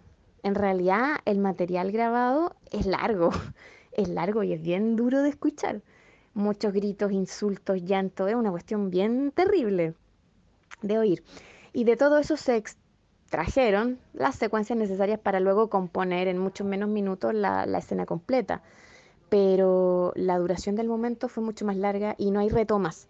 Solamente dos cámaras, recoger de cada una distintos ángulos y completar la secuencia en base a todo lo que se había hecho y claro, todo lo, que se requería según guion estaba, estaba incorporado, pero había incluso más cosas que, se fueron generando en la simple interacción en, en, el hecho de, de, confrontarse y de vivirlo muy de, desde adentro, o sea, sintiendo la cosa muy, muy de estómago. Entonces, esa sensación era bien abrumadora. Cuando terminó la grabación de esa secuencia, tras una segunda jornada nocturna específica sobre eso, eh, el equipo estaba, me refiero al equipo técnico, ¿cierto? Nuestros colegas estaban, estaban en un estado impactante. Era, no se atrevían ni a hablar. O sea, la gente te ni siquiera se atrevían a decirte algo porque era tal el impacto que sentían que la gente como que te miraba a los ojos intentando indagar si estabas bien.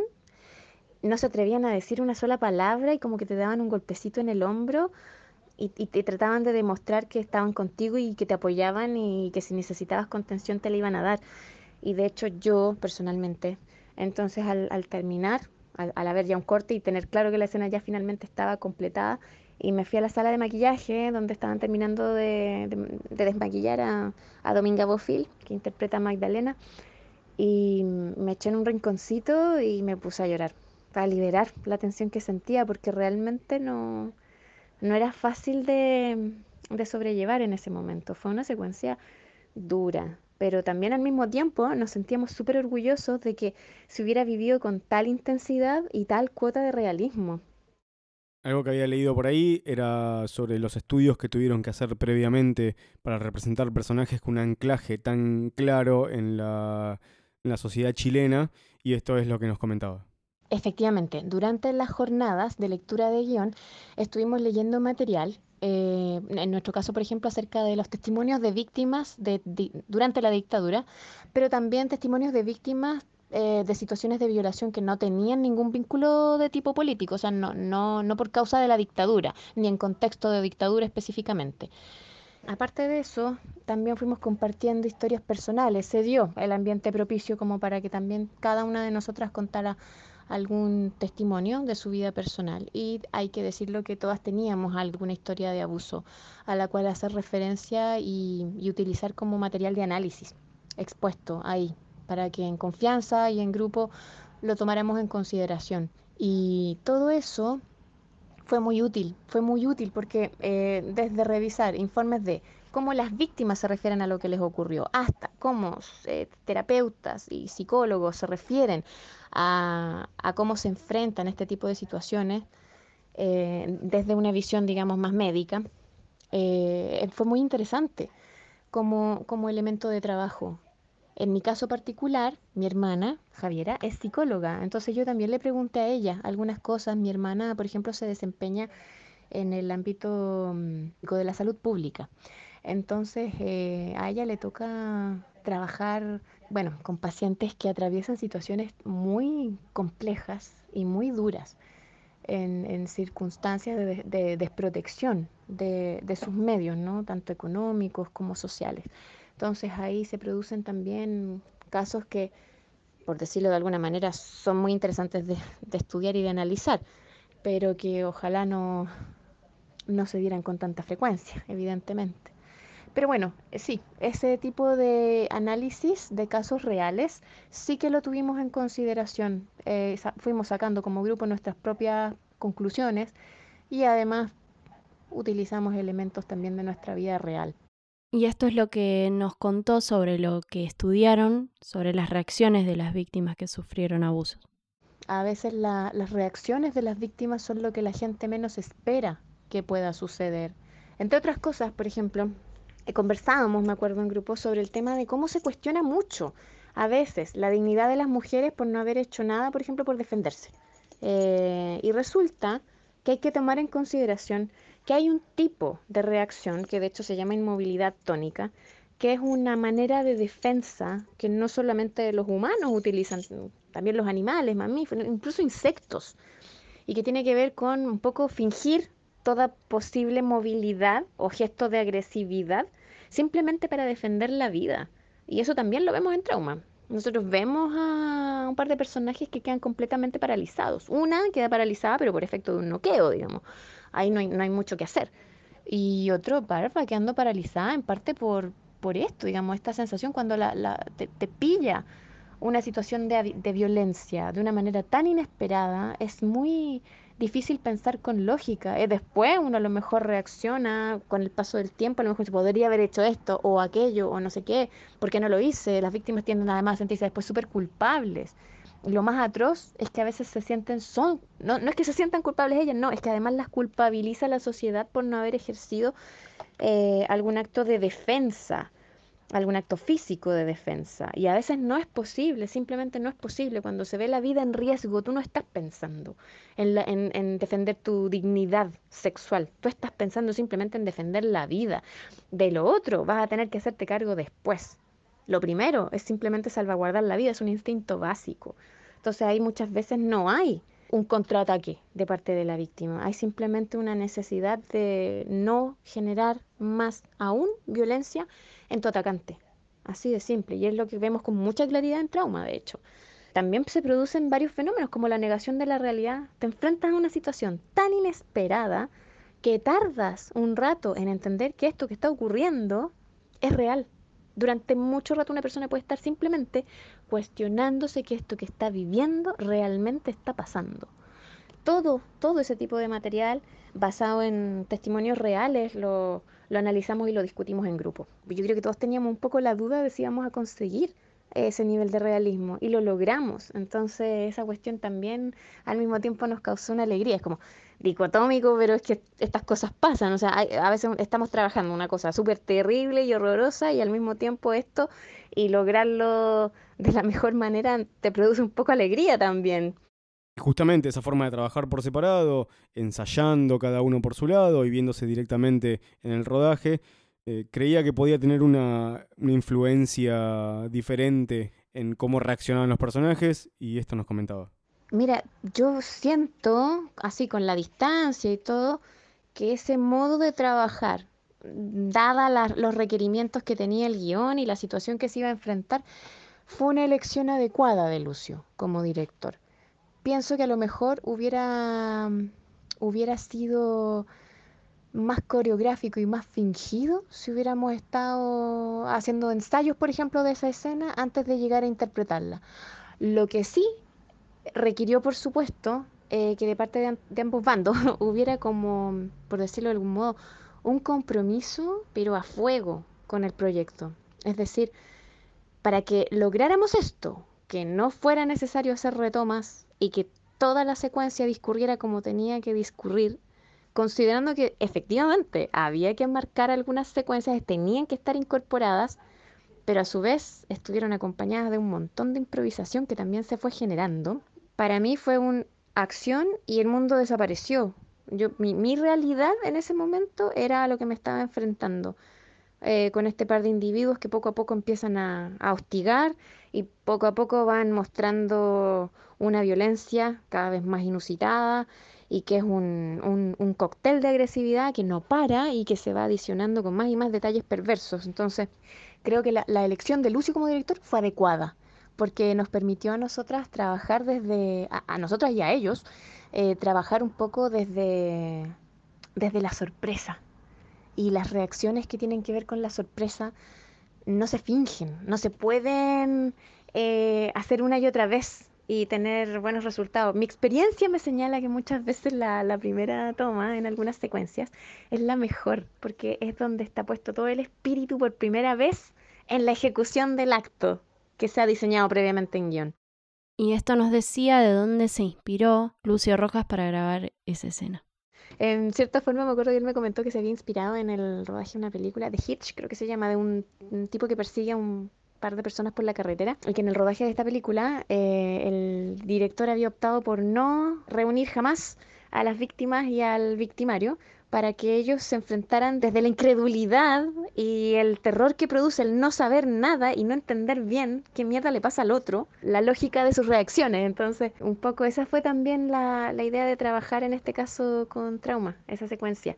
Era una secuencia que demandaba mucha brutalidad y mucho actuar de, mm, de estómago, de, de tripa, ¿no? Así como, como eh, impulsos primarios en la mayor parte de la secuencia, los llantos, todos son reales, no el, el sufrimiento, la sensación de humillación, eran reales. O sea, si te hablo por mí, claro, me sentí súper humillada desde el primer momento en el que me habla el personaje en el suelo y usa, por ejemplo, ya mi cuerpo para, para hacer referencia a mí como persona y del modo en el que lo hace, que suena como sucio. ya desde ahí entró agrediéndome.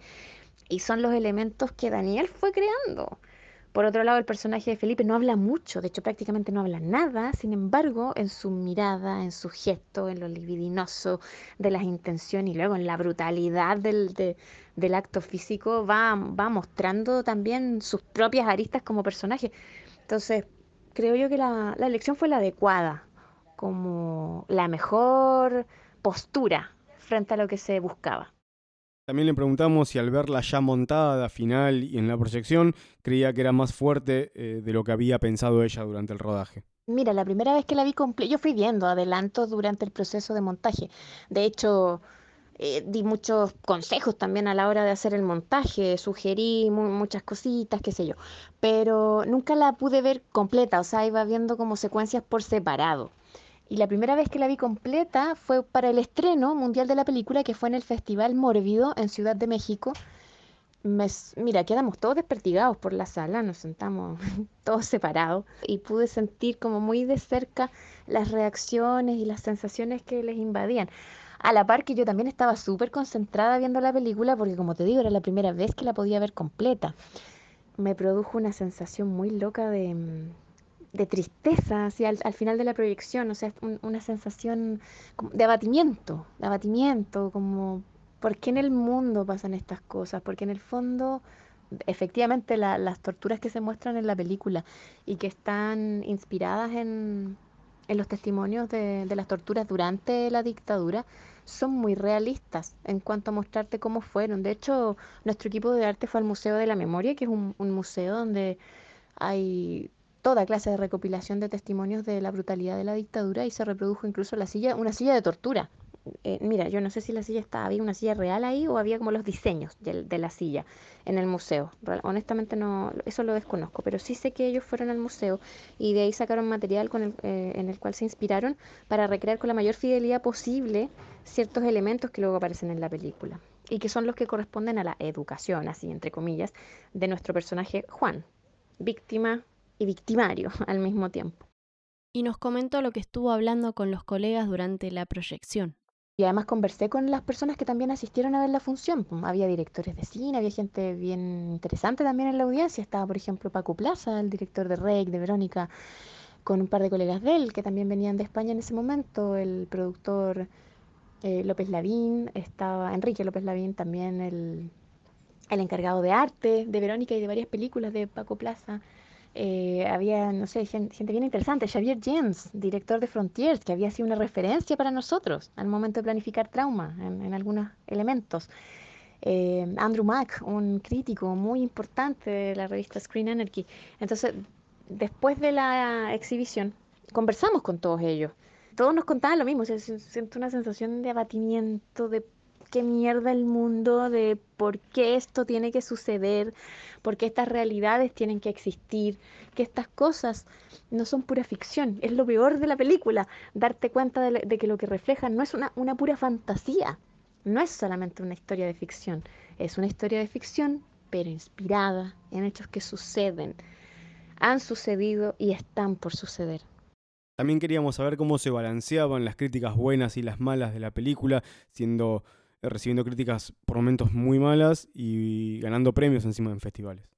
En el caso específico de trauma, yo siento que en, en, general las críticas han sido bastante positivas hacia nuestro trabajo, en tanto que lo analizan con objetividad tomando en cuenta distintos elementos, desde una propuesta en cuanto a la temática que se trata hasta cosas que tienen ya que ver con la ejecución técnica. Y por ese lado yo acepto que puede haber divergencias de opinión en cuanto a lo que la película presenta y a la dureza con que lo retrata. Efectivamente, también se podrían contar situaciones parecidas y a lo mejor no recurrir a una visualización tan, tan morbosa. Pero yo siento que hay una postura válida también en el hecho de reflejarlo con, con ese nivel de realismo. Y hay quienes nos pueden criticar por decir, o sea, por mostrarla diciéndonos cómo es posible que siendo la realidad ya tan terrible, nosotros además nos solacemos eh, mostrando estos acontecimientos tan morbosos cuando en realidad lo que más necesitamos como seres humanos quizá es tener reflejos de bondad para imitar. Y yo puedo entender esa postura, pero lo que encuentro más terrible no es cuando uno se enfrenta a ese tipo de críticas, lo que encuentro más terrible es lo que ocurre hoy en día con este fenómeno de los denominados haters, que están y abundan y sobran, diría yo, en las redes sociales, por ejemplo, y en todo tipo de páginas en Internet. Entonces yo me he encontrado con críticas estúpidas que, por ejemplo, eh, reseñan aspectos como como que, por ejemplo, no podían encontrar, no sé, unas protagonistas con unas narices más bonitas, por ejemplo. Te lo juro, o sea, yo me encuentro con críticas de ese tipo que para mí no son críticas, o sea, para empezar, eso no es una crítica, eso es un fijarse en, en, el trabajo y tratar de encontrar mella en cualquier detalle, con el solo afán de hablar mal de un producto.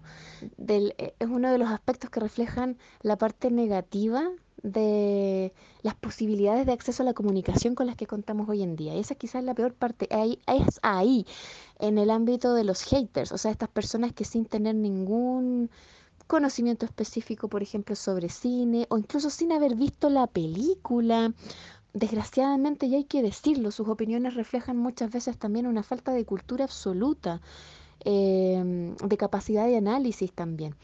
Eso quizás es lo más triste de, de observar, pero es algo a lo que se está expuesto. Y yo no digo que la gente tenga que encontrar buena la película. De hecho, hay mucha gente que la encuentra un bodrio y que la encuentra mala y todo. Y yo creo que son posturas válidas en tanto tengan una, una plataforma para justificar su opinión. Así es que últimamente la verdad es que el tema de las opiniones, al menos así estas típicas opiniones pequeñas de usuarios de redes sociales y cosas así que hablan por hablar, porque tienen la posibilidad simplemente de poder manifestarse, no, no la miro mucho y no la tomo mucho en cuenta. Pero sé que existe y de todas maneras he leído algunas cosas, pero no, no, no la tomo como un elemento relevante. Me preocupo más de... Mm, me, me, me, interesan, por ejemplo, las personas que cuando escriben se nota que piensan en lo que están diciendo y se nota que tienen como elementos de comparación y de análisis, cierto, cierto nivel educacional a la hora de, de plantear su, sus diferencias a veces o su apoyo también pero que hay un, hay un cierto contenido detrás de las palabras. Pero está bien, no, la gente no tiene por qué estar de acuerdo con todo lo que uno hace, uno no puede esperar gustarle a todo el mundo, o sea, de hecho, hay que tomárselo con calma, así es que hay que, en Chile decimos, hay que tener cuero de chancho, que significa tener la piel dura igual, bastante dura como para que eso no te afecte, que no te quite el sueño. Le preguntamos si creía que lo extremo del film terminaba opacando las escenas fuertes a las que alegoriza la película. La crítica a la dictadura de Pinochet, la violencia machista y la homofobia. Mira, puede ser que en algunas en algunos contextos efectivamente los actos de violencia de la película que son muy fuertes, muy llamativos, sí que opaquen otros mensajes que está que hay detrás. Y me lo explico un poco también tomándome a mí misma como ejemplo porque yo en los últimos años, digamos, me, he ido curtiendo un poco más en la visualización de películas más violentas, pero que tienen algún contenido detrás, y entendiendo que también hay, metáforas en esto.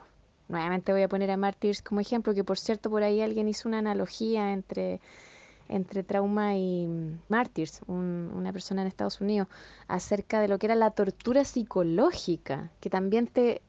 la autotortura posterior al trauma que también te obliga a, a seguir manteniéndote como en, en, las lindes del horror, no, no, no, no, no logrando superar el, el, conflicto interno y al mismo tiempo reproduciéndolo, a veces muy a tu pesar incluso. Entonces, bueno, digo, a mí me ha costado y, y he requerido la visualización de unas cuantas películas y darle tiempo al análisis y empezar también a entender cómo el mundo avanza y hacia dónde avanza o retrocede en algunos casos, francamente, para tener más márgenes para analizar, más, más expertise también a la hora de comprender cuáles son las propuestas y por qué van por ese lado. Trauma no escatima, no escatima, perdón, en mostrarnos lo peor del ser humano.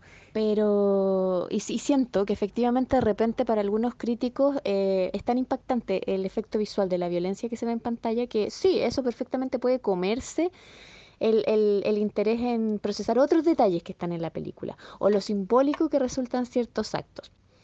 Es parte del juego, ¿eh? es parte del juego y en realidad depende de la experiencia de cada individuo. Y preguntamos también cómo fue la reacción del público en las proyecciones en festivales. Estando en salas de cine, nosotros presentando la película en distintos países, hemos observado distintos tipos de reacciones. Por ejemplo, nos pasó que estando en Bilbao el año pasado, el 2018, eh, yo contabilicé a 20 personas salir de la sala y la verdad es que había una cosa en el ambiente que tenía mucho también que ver con la sensibilización del público frente al caso de la manada, que tocó mucho a la comunidad española y de hecho a la comunidad mundial, o sea, ese caso eh, ha sido leído y seguido por muchas personas alrededor del mundo, incluyéndome. Entonces, había una postura frente al hecho de ver un acto tan violento que generaba particular sensibilidad en, en los espectadores. Entonces hay contextos también en los cuales cuando una película se muestra también genera cierto efecto en los espectadores. También es distinto. Para nosotros ha sido claramente un tema haber mostrado una película como esta tras el levantamiento del movimiento Me a nivel mundial. ¿Por qué? Porque eh, hoy en día hay otras sensibilidades para analizar ciertas cosas y se tiene mucho cuidado a la hora de plantearlas. Sin embargo, yo soy una persona que opina que mm, todo es materia de discusión y todo puede ser trabajado cuando se hace con altura de miras. Y yo siento que Trauma es una película hecha con altura de miras, independientemente de que esté mostrando una realidad muy atroz. Creo yo que la sociedad también se tiene que hacer cargo de, de que el cine no, no puede estar lleno de censura para proteger la sensibilidad de las personas, cuando en realidad la sensibilidad de las personas está viéndose afectada porque la sociedad no está otorgando herramientas adecuadas para el desarrollo de los individuos y de su salud mental. Para cerrar, este es su saludo final y una pequeña reflexión sobre el cine debate. Pues Matías, Sofía, yo les agradezco muchísimo a ustedes este espacio de expresión. Es muy entretenido poder hablar de la película, pero también hablar de las cosas que se pueden derivar del análisis de la película o del proceso creativo que significó. Siento que esa parte de, de la discusión y de la conversación y compartirla con los eh, no sé, los radioescuchas, no sé, las personas que luego oigan el programa, es muy rico, permite ayudar a formar audiencia también, eso es súper importante.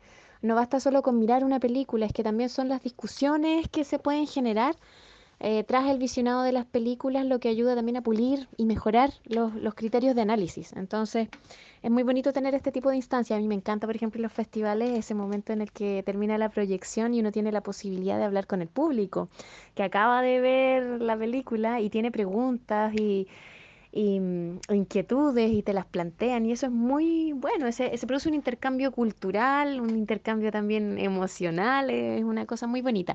Yo lo valoro mucho, entonces le mando un fuerte abrazo a ustedes dos y a todos los amigos de Tierra Negra Terror que vayan a escuchar esta entrevista.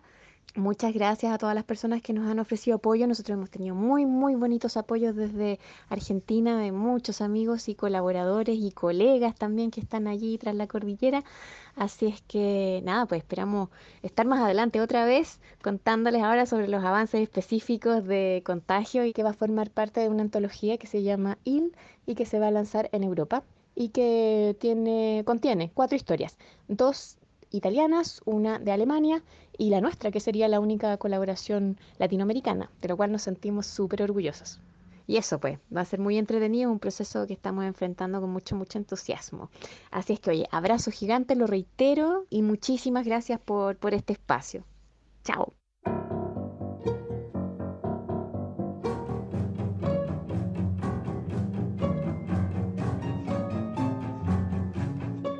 Bueno, ahora sí pasemos a la parte de las recomendaciones. ¿Tenés algún videojuego para comentar?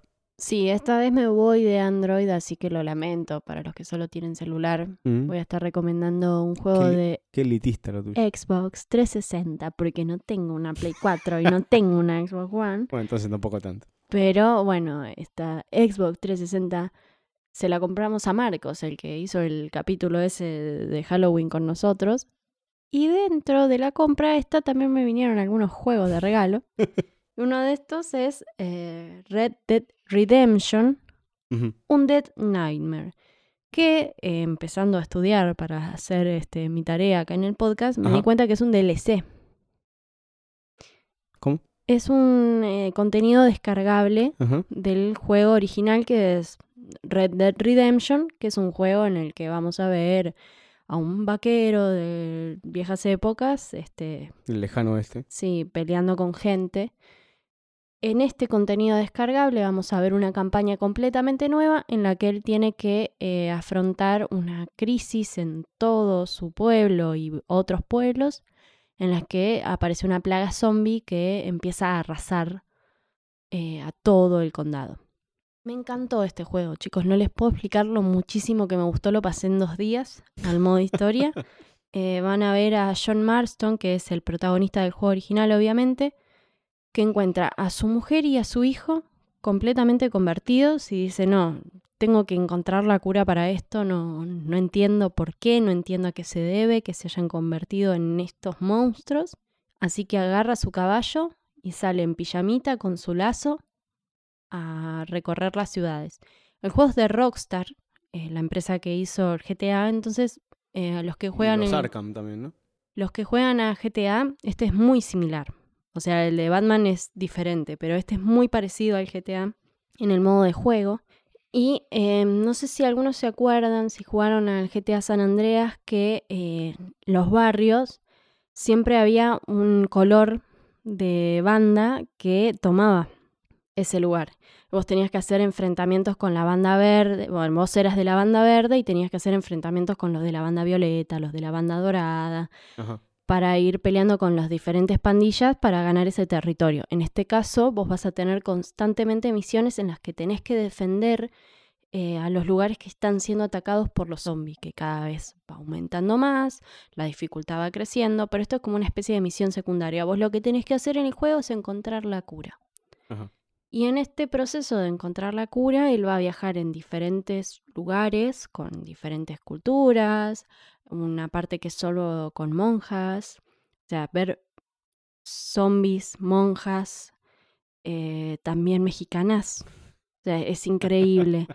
Y Eh, también mexicano. te cruzas con el chupacabras, te, te cruzas con pie grande, hay unicornios, hay eh, caballos de fuego para montar, porque vos estás todo el tiempo a caballo o podés ir a pie, pero andar a caballo es como la forma más fácil para ir matando gente, tenés que ir a diferentes cementerios para purificar la zona, o sea, cuando vos haces todo eh, una misión adentro del cementerio tenés que matar a todos los zombies que te llegan, al zombie eh, principal, que sería como el zombie jefe, y ahí purificas ese cementerio para que la ciudad no corra riesgo otra vez, aunque siempre va a estar en riesgo porque los zombies están en todo el territorio. Claro.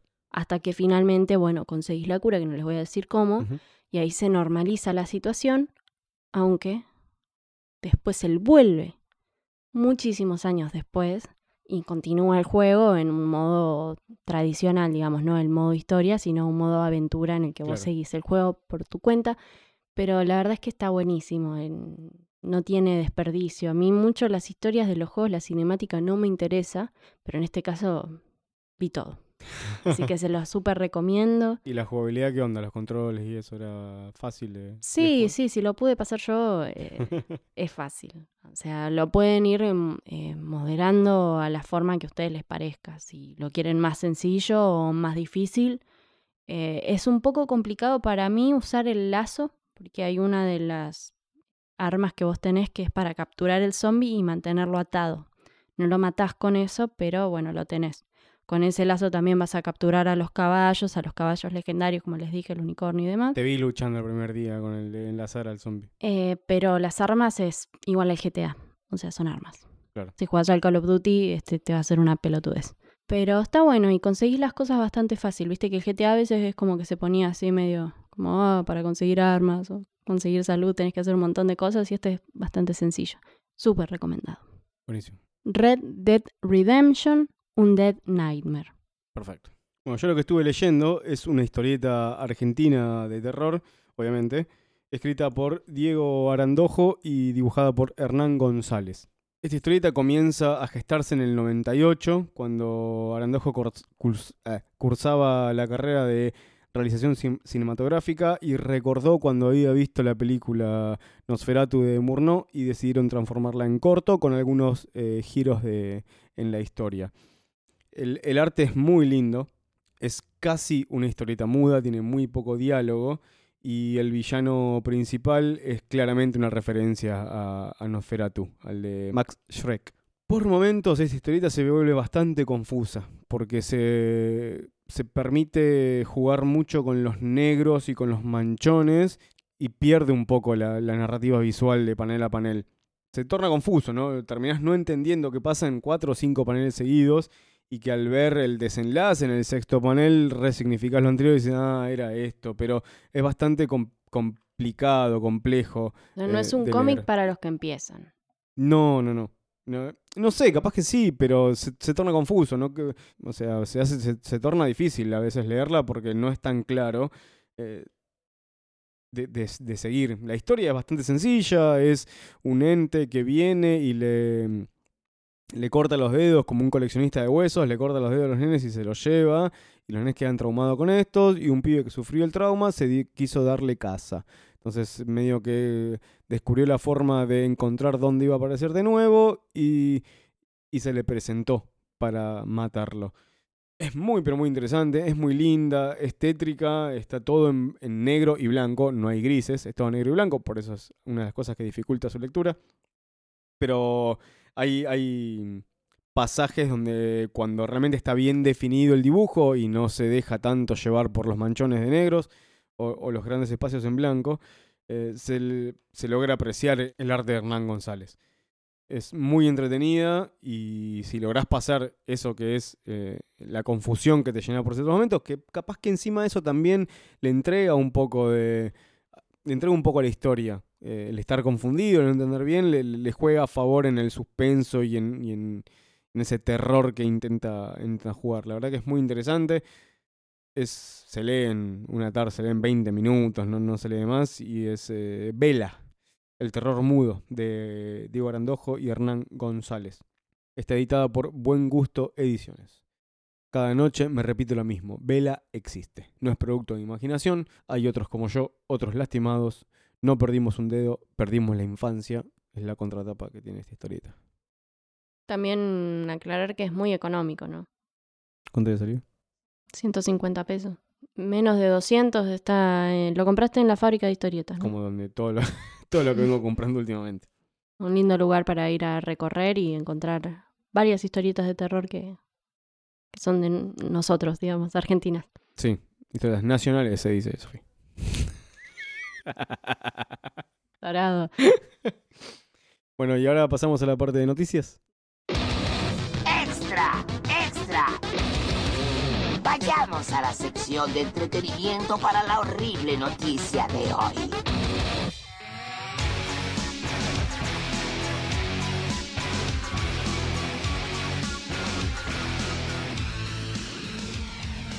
Bueno, la primera noticia es- que no sé si es una noticia, es que As de Jordan Peele la está rompiendo.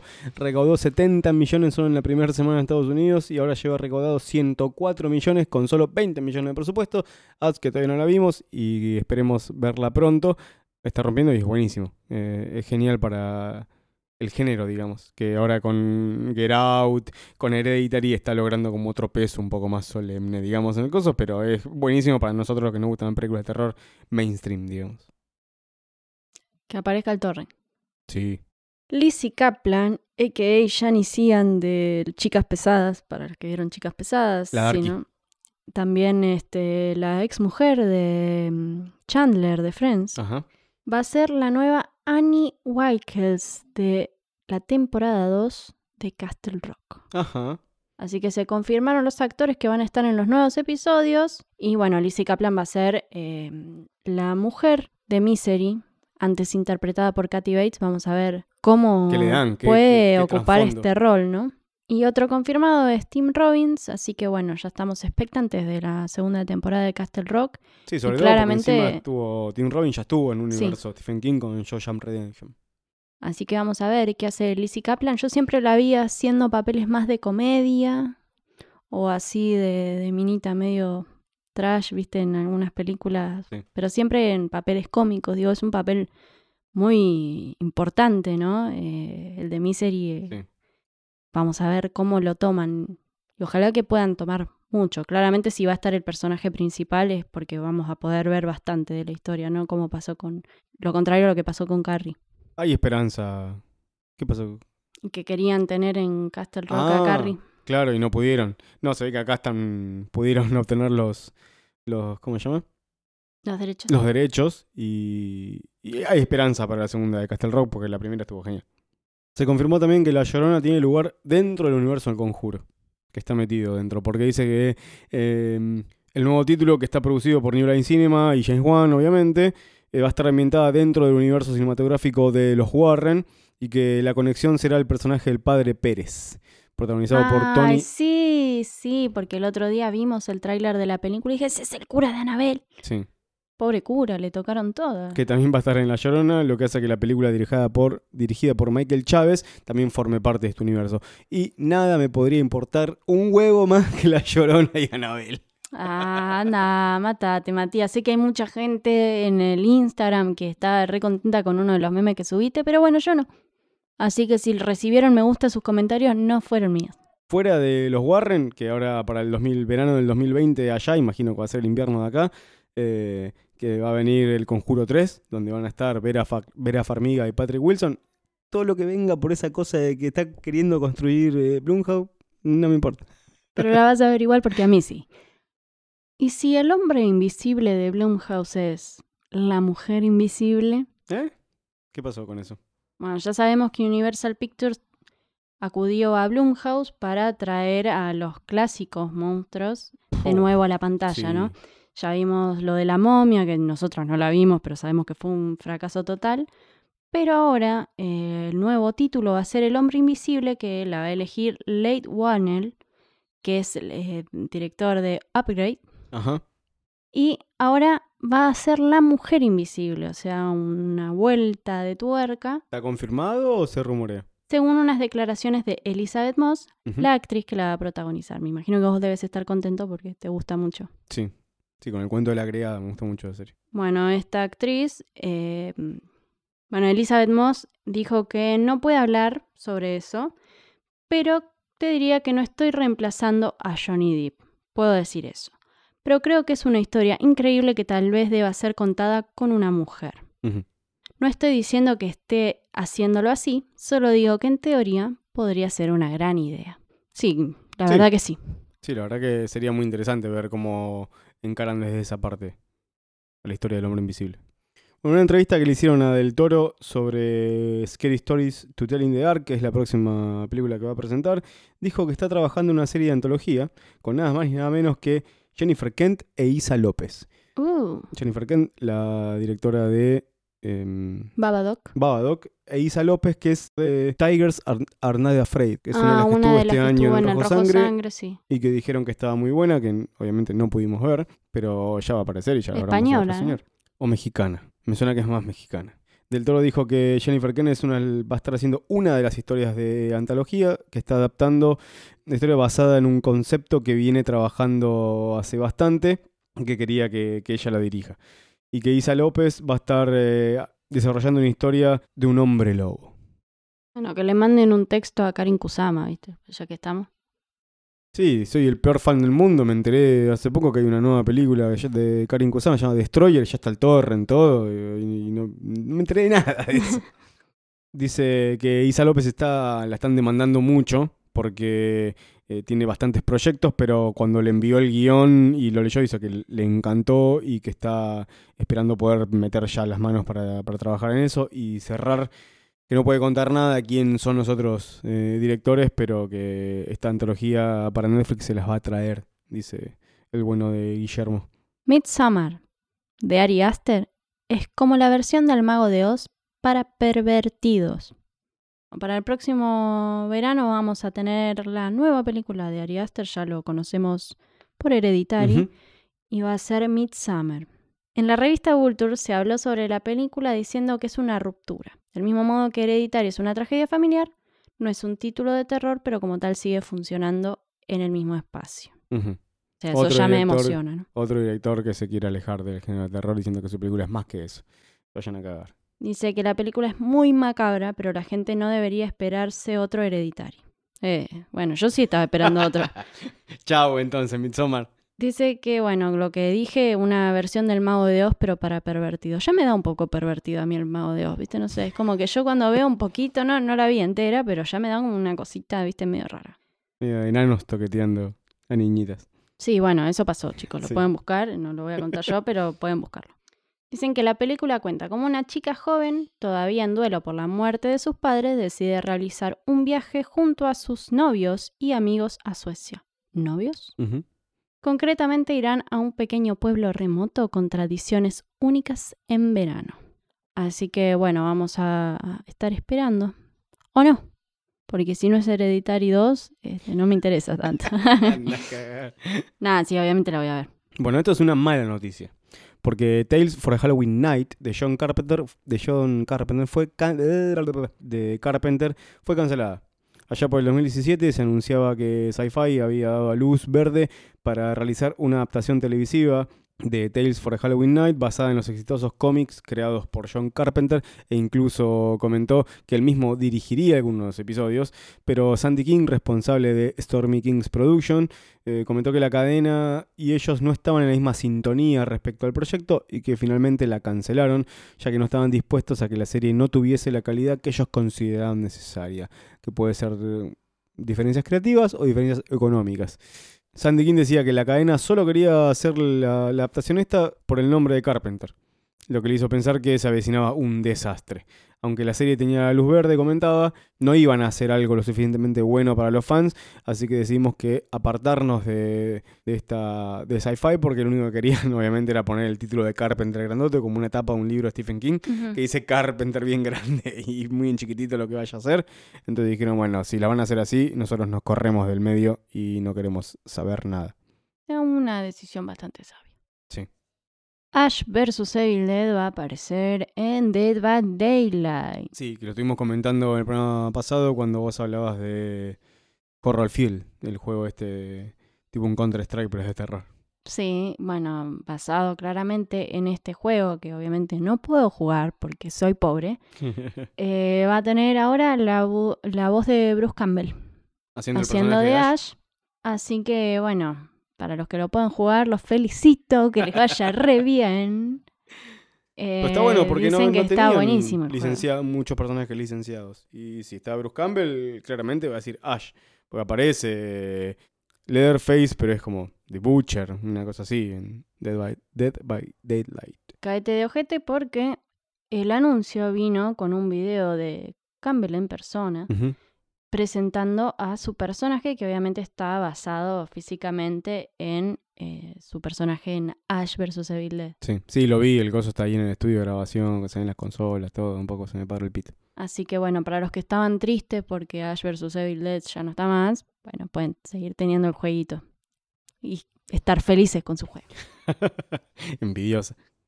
Bueno, se viene un nuevo documental sobre el terror en los 80 que se llama In Search of Darkness, que mm, va a tener la participación de un montón de, de personalidades del terror. Y el clip que anunciaron ahora, eh, o sea, el clip que lanzaron ahora es con Elvira. La única forma de, de preordenar una copia para verlo antes es entrar a la página de Indiegogo, la campaña de Indiegogo de, de la productora. Busquen eh, In Search of Darkness. Va a contar con Barbara Crampton, Don Mancini, Cassandra Peterson, Mick Garris, John Cunningham, Bill Mosley, Joe Dante, Larry Cohen, Carolyn Williams, Kane Hodder, Tom Holland, Jeffrey Combs, Nick Castle, Greg Nicotero, un montón, Brian Hughes, un montón. Va, a ser, eh, por lo que se ve en el pequeño tráiler que, que está colgado en YouTube, eh, va a ser muy interesante porque se va a centrar en los 80, que es una década que nos gusta muchísimo. Estamos esperando este nuevo documental que ya tiene clips nuevos, que parece que este es con Elvira. Bueno, y así damos por finalizado el capítulo 9 de Tierra Negra Terror. Sofi, ¿algo más para decir? Aguante Happy Death Day to you. Ajá. Agradecemos siempre estar acá haciendo el aguante, escuchándonos. Ah, tenemos Sí. un par de consultas de nuestros oyentes. A ver, Matt Creeding nos pregunta, ¿qué opinamos de la nueva adaptación de Pet Cemetery? la fuimos a ver. Sí. Eh, capaz que dejaremos un análisis más concienzudo para el capítulo que viene, pero está bien. Para mí terminó en tablas, digamos. Las cosas que no me gustaron empataron a las que me gustaron y está bien. Eh, vamos a hablar ya en el próximo capítulo, pero no es una... Es una adaptación que si bien tiene cambios con respecto a la primera película y tiene cambios con respecto al libro, no, no se caga en la esencia, digamos. A mí me encanta la primera y esta está bien, o sea, pasa, pasa. No es Evil Dead, digamos, que fue como una remake de la zamputa que le rompió la cabeza a todos, sino como, bueno, sí, está bien. Después, Pitu Quintana nos dice, estoy por filmar un cortometraje de terror, cuando lo tenga terminado se los muestro y vamos a estar ansiosos de verlo. Estamos viendo bastantes cortometrajes porque queremos proyectar algunos en el Sarmiento Sangriento, así que si nos quieren mandar cortos vamos a estar viéndolos y después hablando también en el podcast, y no es que los vamos a pasar a todos, pero eh, nos encanta ver las cosas que nos mandan. Sí, nos mandaron dos que ya vimos, que nos gustaron mucho los dos. eh, capaz que en el capítulo que viene eh, hacemos un- una pequeña reseña. Es medio un arma de doble filo para mí reseñar cortos, porque si vos estás hablando de algo que la gente no puede ver, no tiene gracia. Pero capaz que no sé, los tendremos prontos para proyectar, proyectar en algún festival, no sé, veremos, podemos hablar con los realizadores para ver cómo hacemos para que todos puedan ver sus cortometrajes. Y por último, Martín TSB nos dice si tenemos algún sitio del género donde ver o descargar películas. Bien, yo recomiendo siempre Popcorn Time, que es eh, la plataforma pirata, digamos, más amigable para ver y descargar películas, series y animes, agregó, agregado en los últimos años. También... eh, Blog Horror. Blog Horror es una película de constante revisión para nosotros, a ver lo, lo último que es- se, estuvieron, se estuvo colgando en internet. Y una página que a mí me gusta en general es RARBG, R-A-R-B-G. Eh, ahí sí, es como la que vino a acaparar todo lo que dejó Kikas Torrents y The Pirate Bay. Y yo suelo bajar mucho desde ahí también. Es Jiffy. ilegal. Jiffy Torrents también es otra Jiffy, no Shifty. Jiffy Torrents es una es otra plataforma que también está buena para bajar películas en calidad HD 720 y 1080.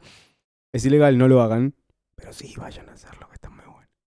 Lo que tiene Blog Horror de diferente es que sube más contenidos de género y te pone una mini sinopsis si te interesan esas cosas de leer como a mí. A veces sube el mismo Eh, los sí. Por ejemplo, Shifty tiene los, los trailers de las películas. Sí. Digo, eso es como una ventaja para mí, que me gusta ver lo que voy a... Pero si no, las otras también. páginas funcionan bastante copadas, sí. Tiene capturas, tiene, está muy bien armada, tiene reseñas, tiene cada tanto secciones como los mejores juegos de terror del año. Una página muy, muy interesante para, para recomendar.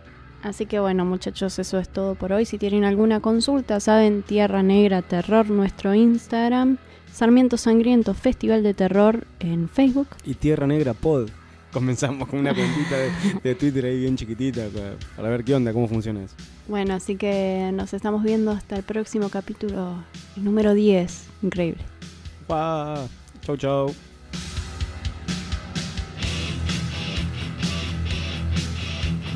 Este podcast fue presentado por Sarmiento Sangriento Festival de Terror. Tierra Negra forma parte de la red de podcast de Kermés de miércoles. kdmradio.webly.com Seguinos en Instagram como Tierra Negra Terror.